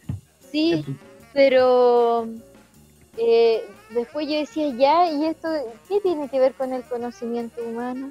O sea, ¿en qué Hasta ahí llegaba la introspección, hasta ahí no llegué ya. Hasta ahí llegaba. Yo, yo decía, es un, es un tipo que jugaba con las ilusiones ópticas y lo, a mí me parecía súper Es que ahí entretenido y decía, Claro. ay, yo, yo veo dos hombres besándose, ay, no, yo veo dos copas, entonces, sí. No, Entonces- ahí- ahí entraba ahí en ese juego, pero después tú decías, ya, ¿y eh, en esto qué aportan las teorías claro, eh, cognitivas? claro. ¿Cierto? Es que ahí, claro, Eh, mira, yo creo que debería dividir, como profe que tú soy, entenderlo así. En el término de la teoría humana, hay dos grandes fuerzas. Una es la americana y otra es la tradición americana y la otra es la tradición europea. El americano está acostumbrado a atacar un problema y solucionarlo, ojalá lo más rápido y eficientemente posible. El europeo, por otro lado, ¿Mm? dice que no, el problema no se ataca, hay que aprender a vivir con el problema. Y esa es una mirada muy distinta de la vida, ¿cachai? Hay una donde tú tomáis como la vida por las riendas, pero de, de solucionar, de impulsarte, estar siempre así como bien vivaz. Y el europeo te dice, sí, nos vamos a impulsar, pero para entender esto y sobrellevarlo, ¿cachai? Entonces de ahí se empiezan a desprender las Ah. teorías y empiezan a mutar. Y también se cruzan, ojo, no es que se queden una en una vereda y otra en otra vereda. Pero es la eterna lucha entre Oriente y, como Oriente y Occidente, por ahí, ¿cachai? Y algunos teóricos agarran cosas de Asia, de por aquí, de por allá, pero básicamente explican lo mismo. ¿cachai? Que están, te dicen, o aprendes a solucionar el problema o aprendes a llevar el problema. Entonces, ahí en ese contexto nace la gestal, en ese conflicto. Porque los conductistas te decían, ah, había un gallo, así súper arrogante, que decía Skinner, que decía, pásenme un niño, yo lo condiciono y le hago una fobia. Listo, corta. Y lo hacía. Pero después aparecían fenómenos extraños y bueno, eso ya después guateaba la cuestión, pues no era tan sencillo. Es que, Y ¿sabéis que el- Skinner, este tipo, que es súper opera, porque es del, eh, del operacional, claro, o sea, del, Del condicionamiento operacional, puro. ya Mm, del tema del, del conductismo, sí, po, y que, y que se desprende desde Pavlov. sí. Sí, pues que Pablo marcó las bases, pero dejó cosas fuera y no las logró explicar. En cambio, estos tipos llegaron a explicarlo con los sistemas de condicionamiento intermitente, de intervalo fijo, variable, que básicamente hacen que la conducta, porque estos gallos son eh, estímulo, respuesta, eh, estímulo, conducta, respuesta, así, al tiro, rápido, nada por si, te da- si te dais cuenta, estudiaban, estudiaban al ser humano desde solo lo conductual, po. Sí, pues, es que eso lo llevaba en ese momento, pues en ese momento eso era lo que Era el llevaba. paradigma, po. Exactamente. Sí, pero el Pero al otro lado del paradigma mundo, la- claro, había otro paradigma. Y ahí entran a jugar la tercera fuerza que se le conoce, porque era el psicoanálisis, el conductismo y el humanismo. Y el humanismo tenía dentro de sí la Gestalt, ¿cachai?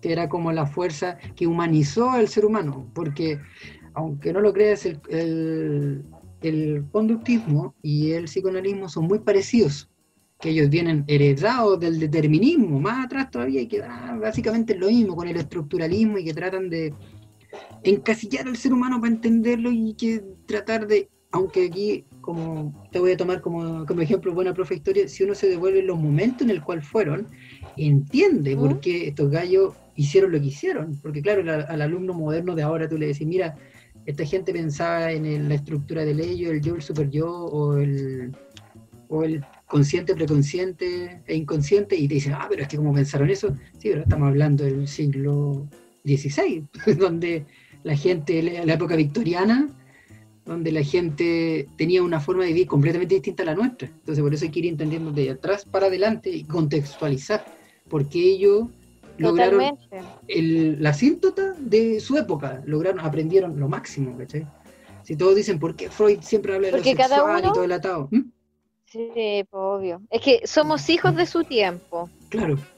Ahora uf, vamos a escribir puro paper con Todex, yo creo, pero todos los papers van a ser iguales.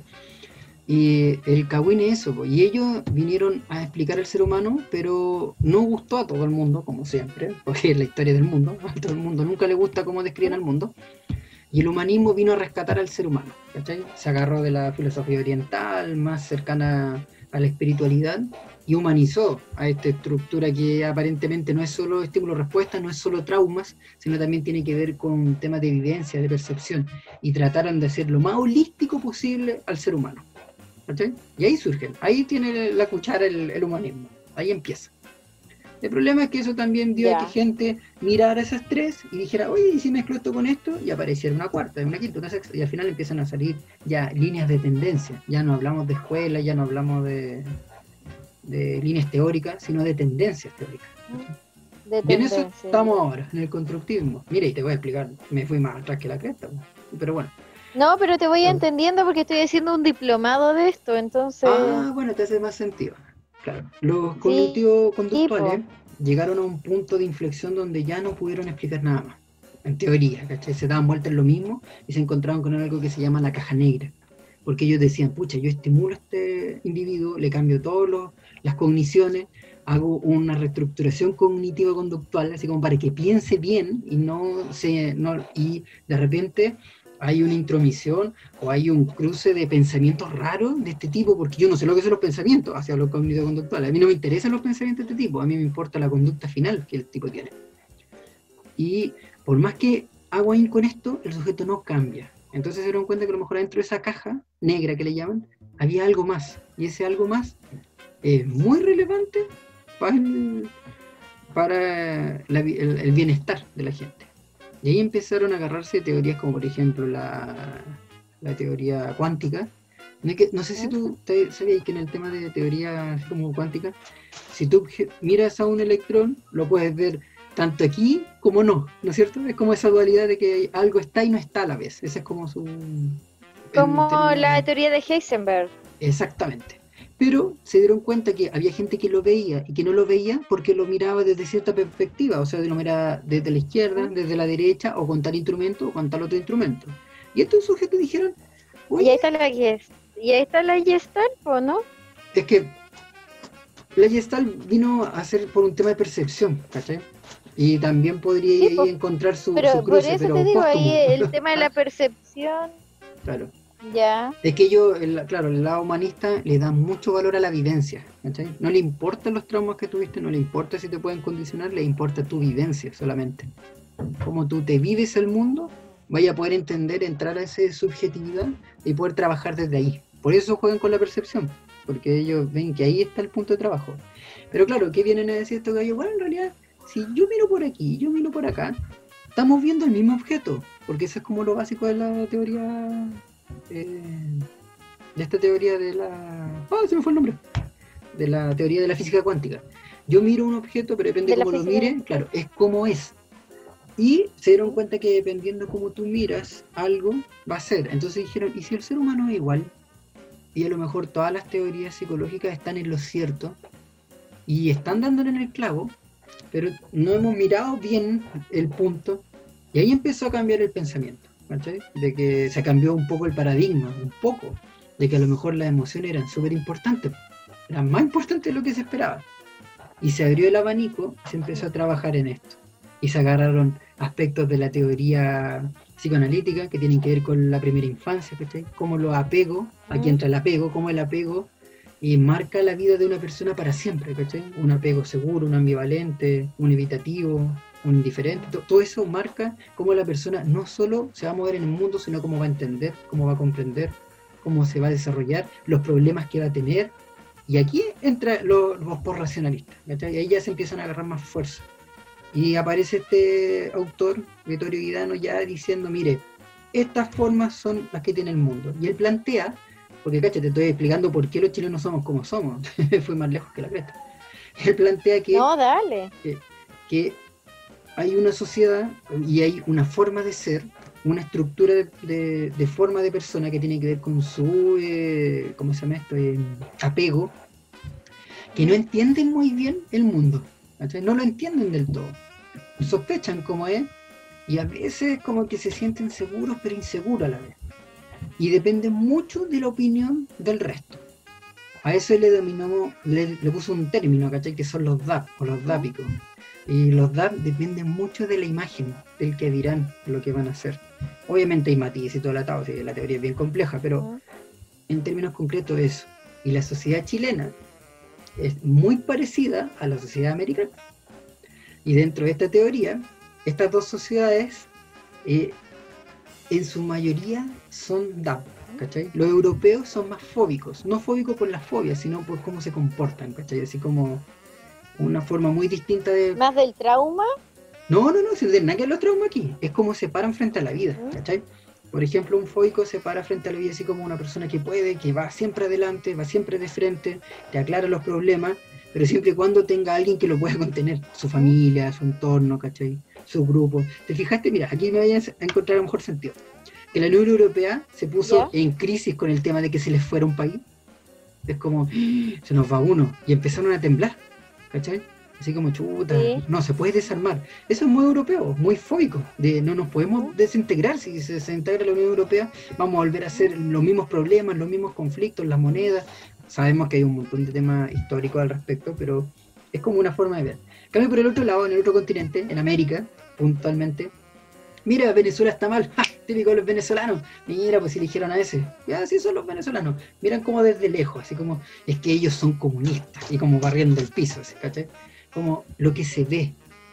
Y básicamente, así súper reduccionista, el, el problema de nuestra sociedad es que depende mucho de lo que se ve. Por eso yo me devuelvo a lo que te dije de lo de Piñera, que ahí el, lo- los grandes empresarios, la grande gente de poder, los grandes, los mismos youtubers, todos estos fenómenos tienen que ver porque vivimos en la sociedad de la imagen. Como yo me como a mí me dicen que me ven, yo me comporto. Y mi comportamiento cambia en relación a lo que el resto me dice. Por eso estudio algo y no lo termino, me leo el libro que me dijeron que era súper bueno, pero en realidad no me gustó. Pero no soy capaz de decirle a alguien, ¿sabes qué?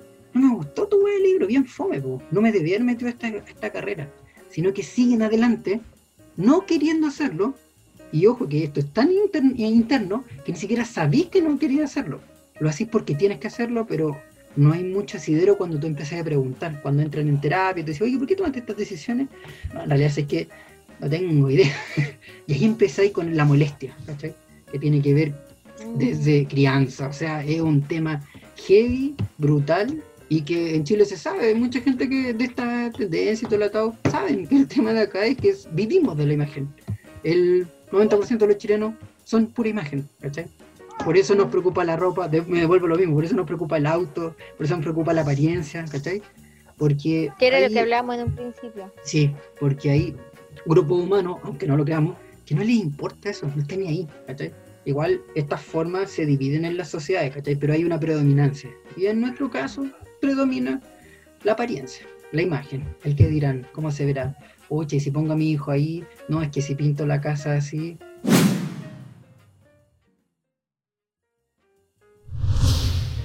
Eh, de estas personas que nunca terminan las cosas y las hacen como casi por inercia, Claro, eh, porque tampoco saben poner límite, decir que no. En el chileno pasa caleta, mucho, Sí, yo me he dado cuenta mucho, que eh, existe esa típica persona que no puede decir que no. exacto. Y tú le preguntas, oye, ¿vaya a venir el cumpleaños? Sí, sí voy, sí. Y en última instancia no viene. Y esa persona le dijo que sí a tres personas, oye, vaya a ver, sí, sí voy el sábado. Y, y tiene el mismo compromiso a la misma hora con tres personas distintas y ahí tú te das Sí, pues. cuenta. Y tú decís, loco, ¿y por qué no fuiste capaz de discernir o decirle a uno que sí y a los otros dos que no? Pues, ¿me entendís? No, Es que ahí es un está, poco pues, lo claro. que lo que tú hablabas y o sea eh, cómo no vas a tener la capacidad yo conozco mucha gente que no puede decir que no que no pueden, pues. si de verdad no pueden, es algo súper real, pero que la gente no le toma el peso, tal como decías tú de la, del tema de la enfermedad psiquiátrica, la gente no le toma el peso porque es complicado. O sea, ¿qué implica eso? ¿Qué tenéis que hacer? Tomar terapia, eso es más que claro, pues si no, es que es como lo explicaba el otro día una paciente me decía, pero ¿cómo yo sé hasta qué punto esto me, me complica o me hace mal? Y yo le digo, el tema es súper subjetivo, pero hay un detalle, si es invalidante. Yo le decir, este problema a ti no te invalida. Por ejemplo, ese problema de la persona que tú me comentáis, no lo invalidó, pues, no lo hace no ser funcional, ¿cachai? No, no rendir, porque el tipo sigue a lo mejor trabajando, rindiendo, estoy así igual, pero tiene un problema emocional con alguien o con él mismo, ¿cachai? Tú le decís, oye, ¿por qué no fuiste? No, pero es que en realidad yo no, no, no, no. Y ahí se complica y tú dices, "Mm, está medio complicado, pero nada más, pues. Pero el tipo lleva eso no solo a un aspecto así con los otros, sino también con el mismo. Y cuando empieza el ruido, ahí empieza el conflicto. Pero esta gente que vive de la imagen casi nunca tienen conflicto porque se tienen que mostrar bien. po. O sea, siempre están bien. No, es que pucha, yo voy a ir, para la otra voy. Entonces el conflicto cuando es aparece... como esa persona que ¿Mm? se cambió el apellido Es como esa persona que se cambia. Él es un fiel reflejo de la sociedad de la imagen, ¿cachai? Y es, es un tema heavy, súper potente, pero que a nadie le importa porque como es personal, ¿cachai? Solo los que trabajan en el área dicen, bueno, este gallo vive de la imagen. ¿Y qué te esperáis? Bueno, que de repente vaya a terapia, de repente se sienta bien y no vaya, porque el tipo no es consciente de todavía de lo complicado que es, que se va a eh, convertir. ¿Y dónde lo veis tú? En las decisiones importantes, porque estudiar, comprarse una casa, no comprarse una casa, tener una pareja, no tener una pareja. Hay gente que lleva toda su vida sin decidir nada, dejan la decisión completamente en el resto. Y cuando se dan cuenta, cuando tienen 40 o 35 años, o 50 o 60 años, hay que a la escoba. Ahí empieza el conflicto. Y ahí buscan a tipos como yo para conversar. Ah.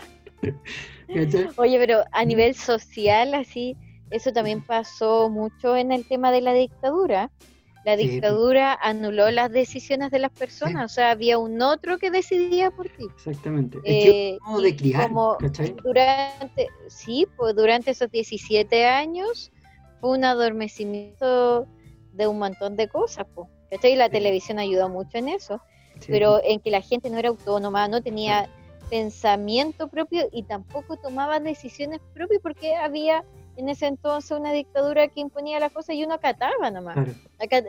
Uno acataba órdenes Ahí son varias el tema cosas. es que cuando ¿Mm? llega el Transantiago, mira, cuando llega el Transantiago a mí me llamó mucho la atención que la gente había que ponerle rejas para hacer fila.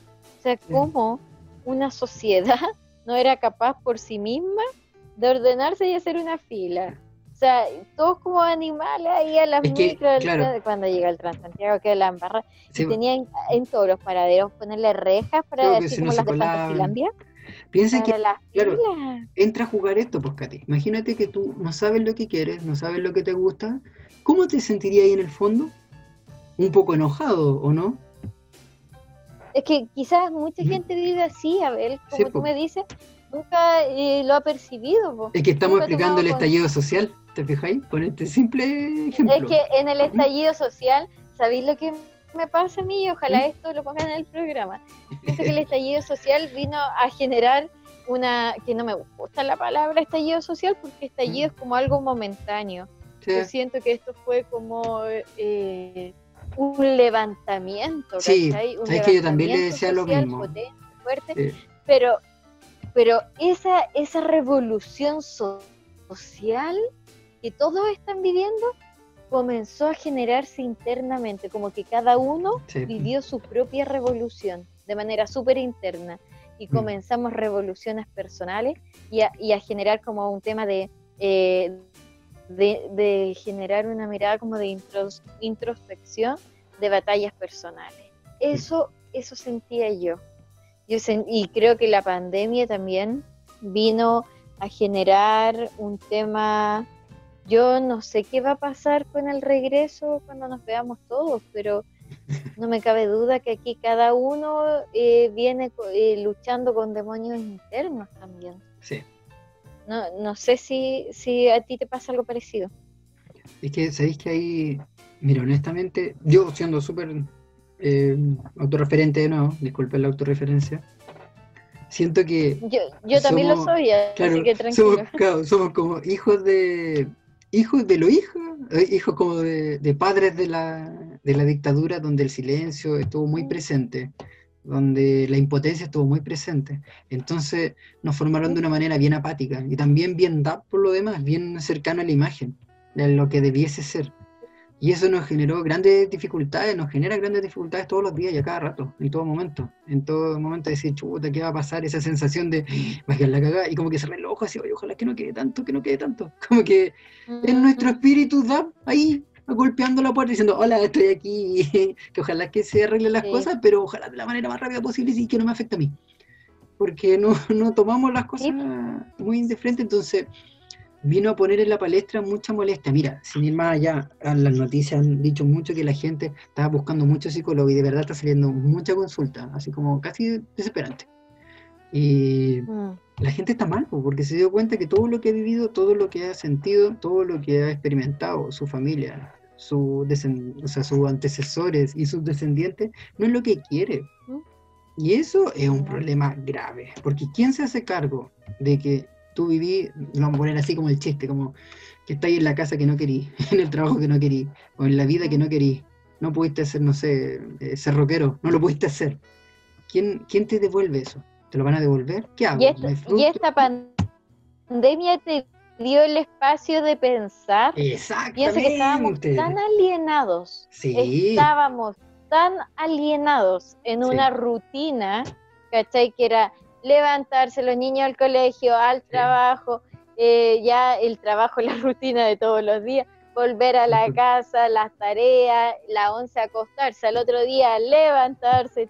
era escribiste como, dos años no rápido. pensaba y, No, Sí, así fue mi vida en los últimos cinco años. claro. El tema es que, imagínate el acto que es totalmente alienante de llegar a la casa y prender la tele automáticamente. ¿Cuánta gente no llega y al descansar es prender la tele? Y el ver tele te impide el, eh, algo tan básico como el pensar, Sí, el po. reflexionar. La claro. reflexión diaria no existía No, en, la, po. en la vida cotidiana de las personas. Ahora la tele se eh, cambió la por las redes pandemia-. ¿Mm? Corre totalmente, pero Mm. la pandemia generó también eh, en mucha gente eh, este espacio Un de switch, reflexión Un escaso espacio que no había. y, co- y como y como creo yo humildemente este estallido social desde octubre también vino a, revolu- a revolucionarnos de manera interna Sí, po. en nuestro en nuestra lo más profundo de nuestro ser De nuestro ser. y esas revoluciones las estamos viendo también eh, y se ven reflejadas en esta pandemia, en donde al principio estar encerradito en la casa se veía como, oh, teletrabajo, qué bueno, y, todo, y te vas dando cuenta que... Eres un eh, esclavo. es- sí, no. Eres un esclavo y- pagado. Y, y más encima, uno se da cuenta que tiene que poner la luz, el computador, el internet, o sea, imagínate el nivel de esclavismo en el que estamos. Que nosotros incluso pagamos los medios de producción. Sí, totalmente, para que veáis el, el Sí. nivel al que hemos llegado. Pero eso, pues yo siento que la pandemia generó Mm. este espacio, Sí. este espacio en donde la gente comenzó a darse cuenta. Yo tengo muchos colegas que están con terapia enfermos Tengo un Mm. colega que desapareció de, se lo tragó la tierra Chota. y cuando lo fuimos a contactar estaba con, y es un cabro joven, 28 años, eh, con ya pensamiento hasta suicida. Entonces Chota. ahí está con terapia, pero también a través, sí, pues porque son golpes fuertes, o sea, estos espacios Mm. generaron, bueno, el agobio laboral que está Sí. teniendo mucha gente, no sé. Es que se abrieron, claro, se abrieron esa herida. La ¿cachai? gente cesante, sí, Sí, po. po. Y empezáis a, a cuestionarte la gente que está cesante, loco, ¿por qué no elegí otro camino? No sé. Eh, hoy la gente que se enfermó, a la que se le murió familia. Pucha, son tantas eh, las variables que, que van detonando también. Y como te decía al principio del programa, cuando te hablaba de mi tía abuela, eh, vivimos en un país donde la salud mental siempre ha sido mirada en menos Sí, ha, ha sido totalmente soslayada incluso por las políticas de gobierno. sí. Piensa que, la ¿cuál es la licencia más rechazada por la CONFIN y por toda la ISAPRE? Las licencias psiquiátricas. Sí. Sí, Es que po, sabéis que ahí también las hay, sí, aquí en Chile hay un cagüín, eh, que uno que el modelo médico es amo y señor, ¿cachai? Y la psicología no es muy amiga del modelo médico. Entonces, y el modelo médico tampoco Sí. mucho de la psicología. De hecho, si te fijas en los consultorios, en todo eso, hay un set de gente antes de llegar al psicólogo, no llegar al tiro. Está el doctor de salud mental, está como la enfermera, y después en última línea, si es que se puede, le dan una hora al psicólogo, y la hora del psicólogo es de 30 minutos. Un psicólogo en un día puede atender como 25 pacientes. Entonces, es inhumano y, y no te aporta nada, ¿cachai? Yo no- conocí a una loca que trabajaba así, me decía, una loca, son chistosas, una psicóloga que trabajaba así, y me decía, lo único que ves alcance es que la gente respire, nada más, y se vaya para la casa. Y no lo veo en uno, dos meses, no sé si avanzaron, no sé si se mataron, o si siguen aquí, porque sí. no vuelven. ¿Cachai? Tienes 25 pacientes, qué suerte la tuya. Claro. Yo Claro, tengo que sí. 40, yo tengo 40 Claro. por cada bloque. Por cada bloque. A ti- Claro, Sí, no, pero atiendo casi 25, ella tenía 25 por día, ¿cachai? De- ¿Cómo? Sí, pues, obvio, ahora desde la psicología es otra la, la Sí, dinámica, pero en el caso de nosotros, de los profes, loco, tenemos 40, en la, Sí. cada uno con necesidades educativas eh, diversas, eh, y piensa que en un día, en un día tú puedes tener cuatro o cinco cursos, ¿cachai? O sea, estamos hablando de 250 estudiantes casi. Por eso ustedes les día, en un día. O sea, yo Ujú. ¿Cómo? es no te iba a decir que eh, son distintas realidades, pero eh, es bueno, la pandemia vino a descubrir también esta realidad de la educación, el hacinamiento, Sí. entre otros.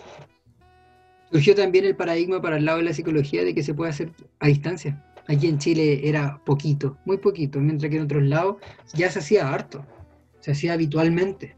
Qué bueno. Pero aquí vino sí, a abrir una bueno. puerta. ¿Mm? Yo creo que lo mejor que se podría hacer es generar un sistema mixto entre el teletrabajo y el presencial. ¿cachai? Podría existir un modelo así, en donde la persona pueda trabajar quizá una mitad del tiempo acá en la casa y, lo- Mm. y eso también generaría mm, la, ojalá la posibilidad de la reducción de horas. Si eso era un tema que se estaba hablando antes del estallido, reducir la jornada laboral de 45 a 40 horas. Es que hay tantos temas que están hablando. Sí. Sí. ¿Alguna palabra del cierre, Katy? Ya, eh, primero que todo agradecer la invitación. Eh, lo pasé súper bien, me reí mucho. Eh, me sentí casi como en una terapia psicológica. Ah, claro. Así de bien, Pero súper li- me encantó, sí, me encantó conversar, siento que fue súper liberador, hablamos de todo, nos fuimos por las ramas. eh, y me, enca- me encantaría proseguir esta conversación para cuando ya estemos celebrando en Plaza Italia. No, perdón, me equivoqué. Caca, caca, me equivoqué. en Plaza de Dignidad para que esté eh, celebrando eh, el retiro del 10%, que de verdad que nos tiene esperanzado. Grande abuela, grande abuela. Ojalá. Sería un sueño hecho realidad que se salve Chile por lo menos. Que en algún momento en la historia algún político haya pensado en algo más que él.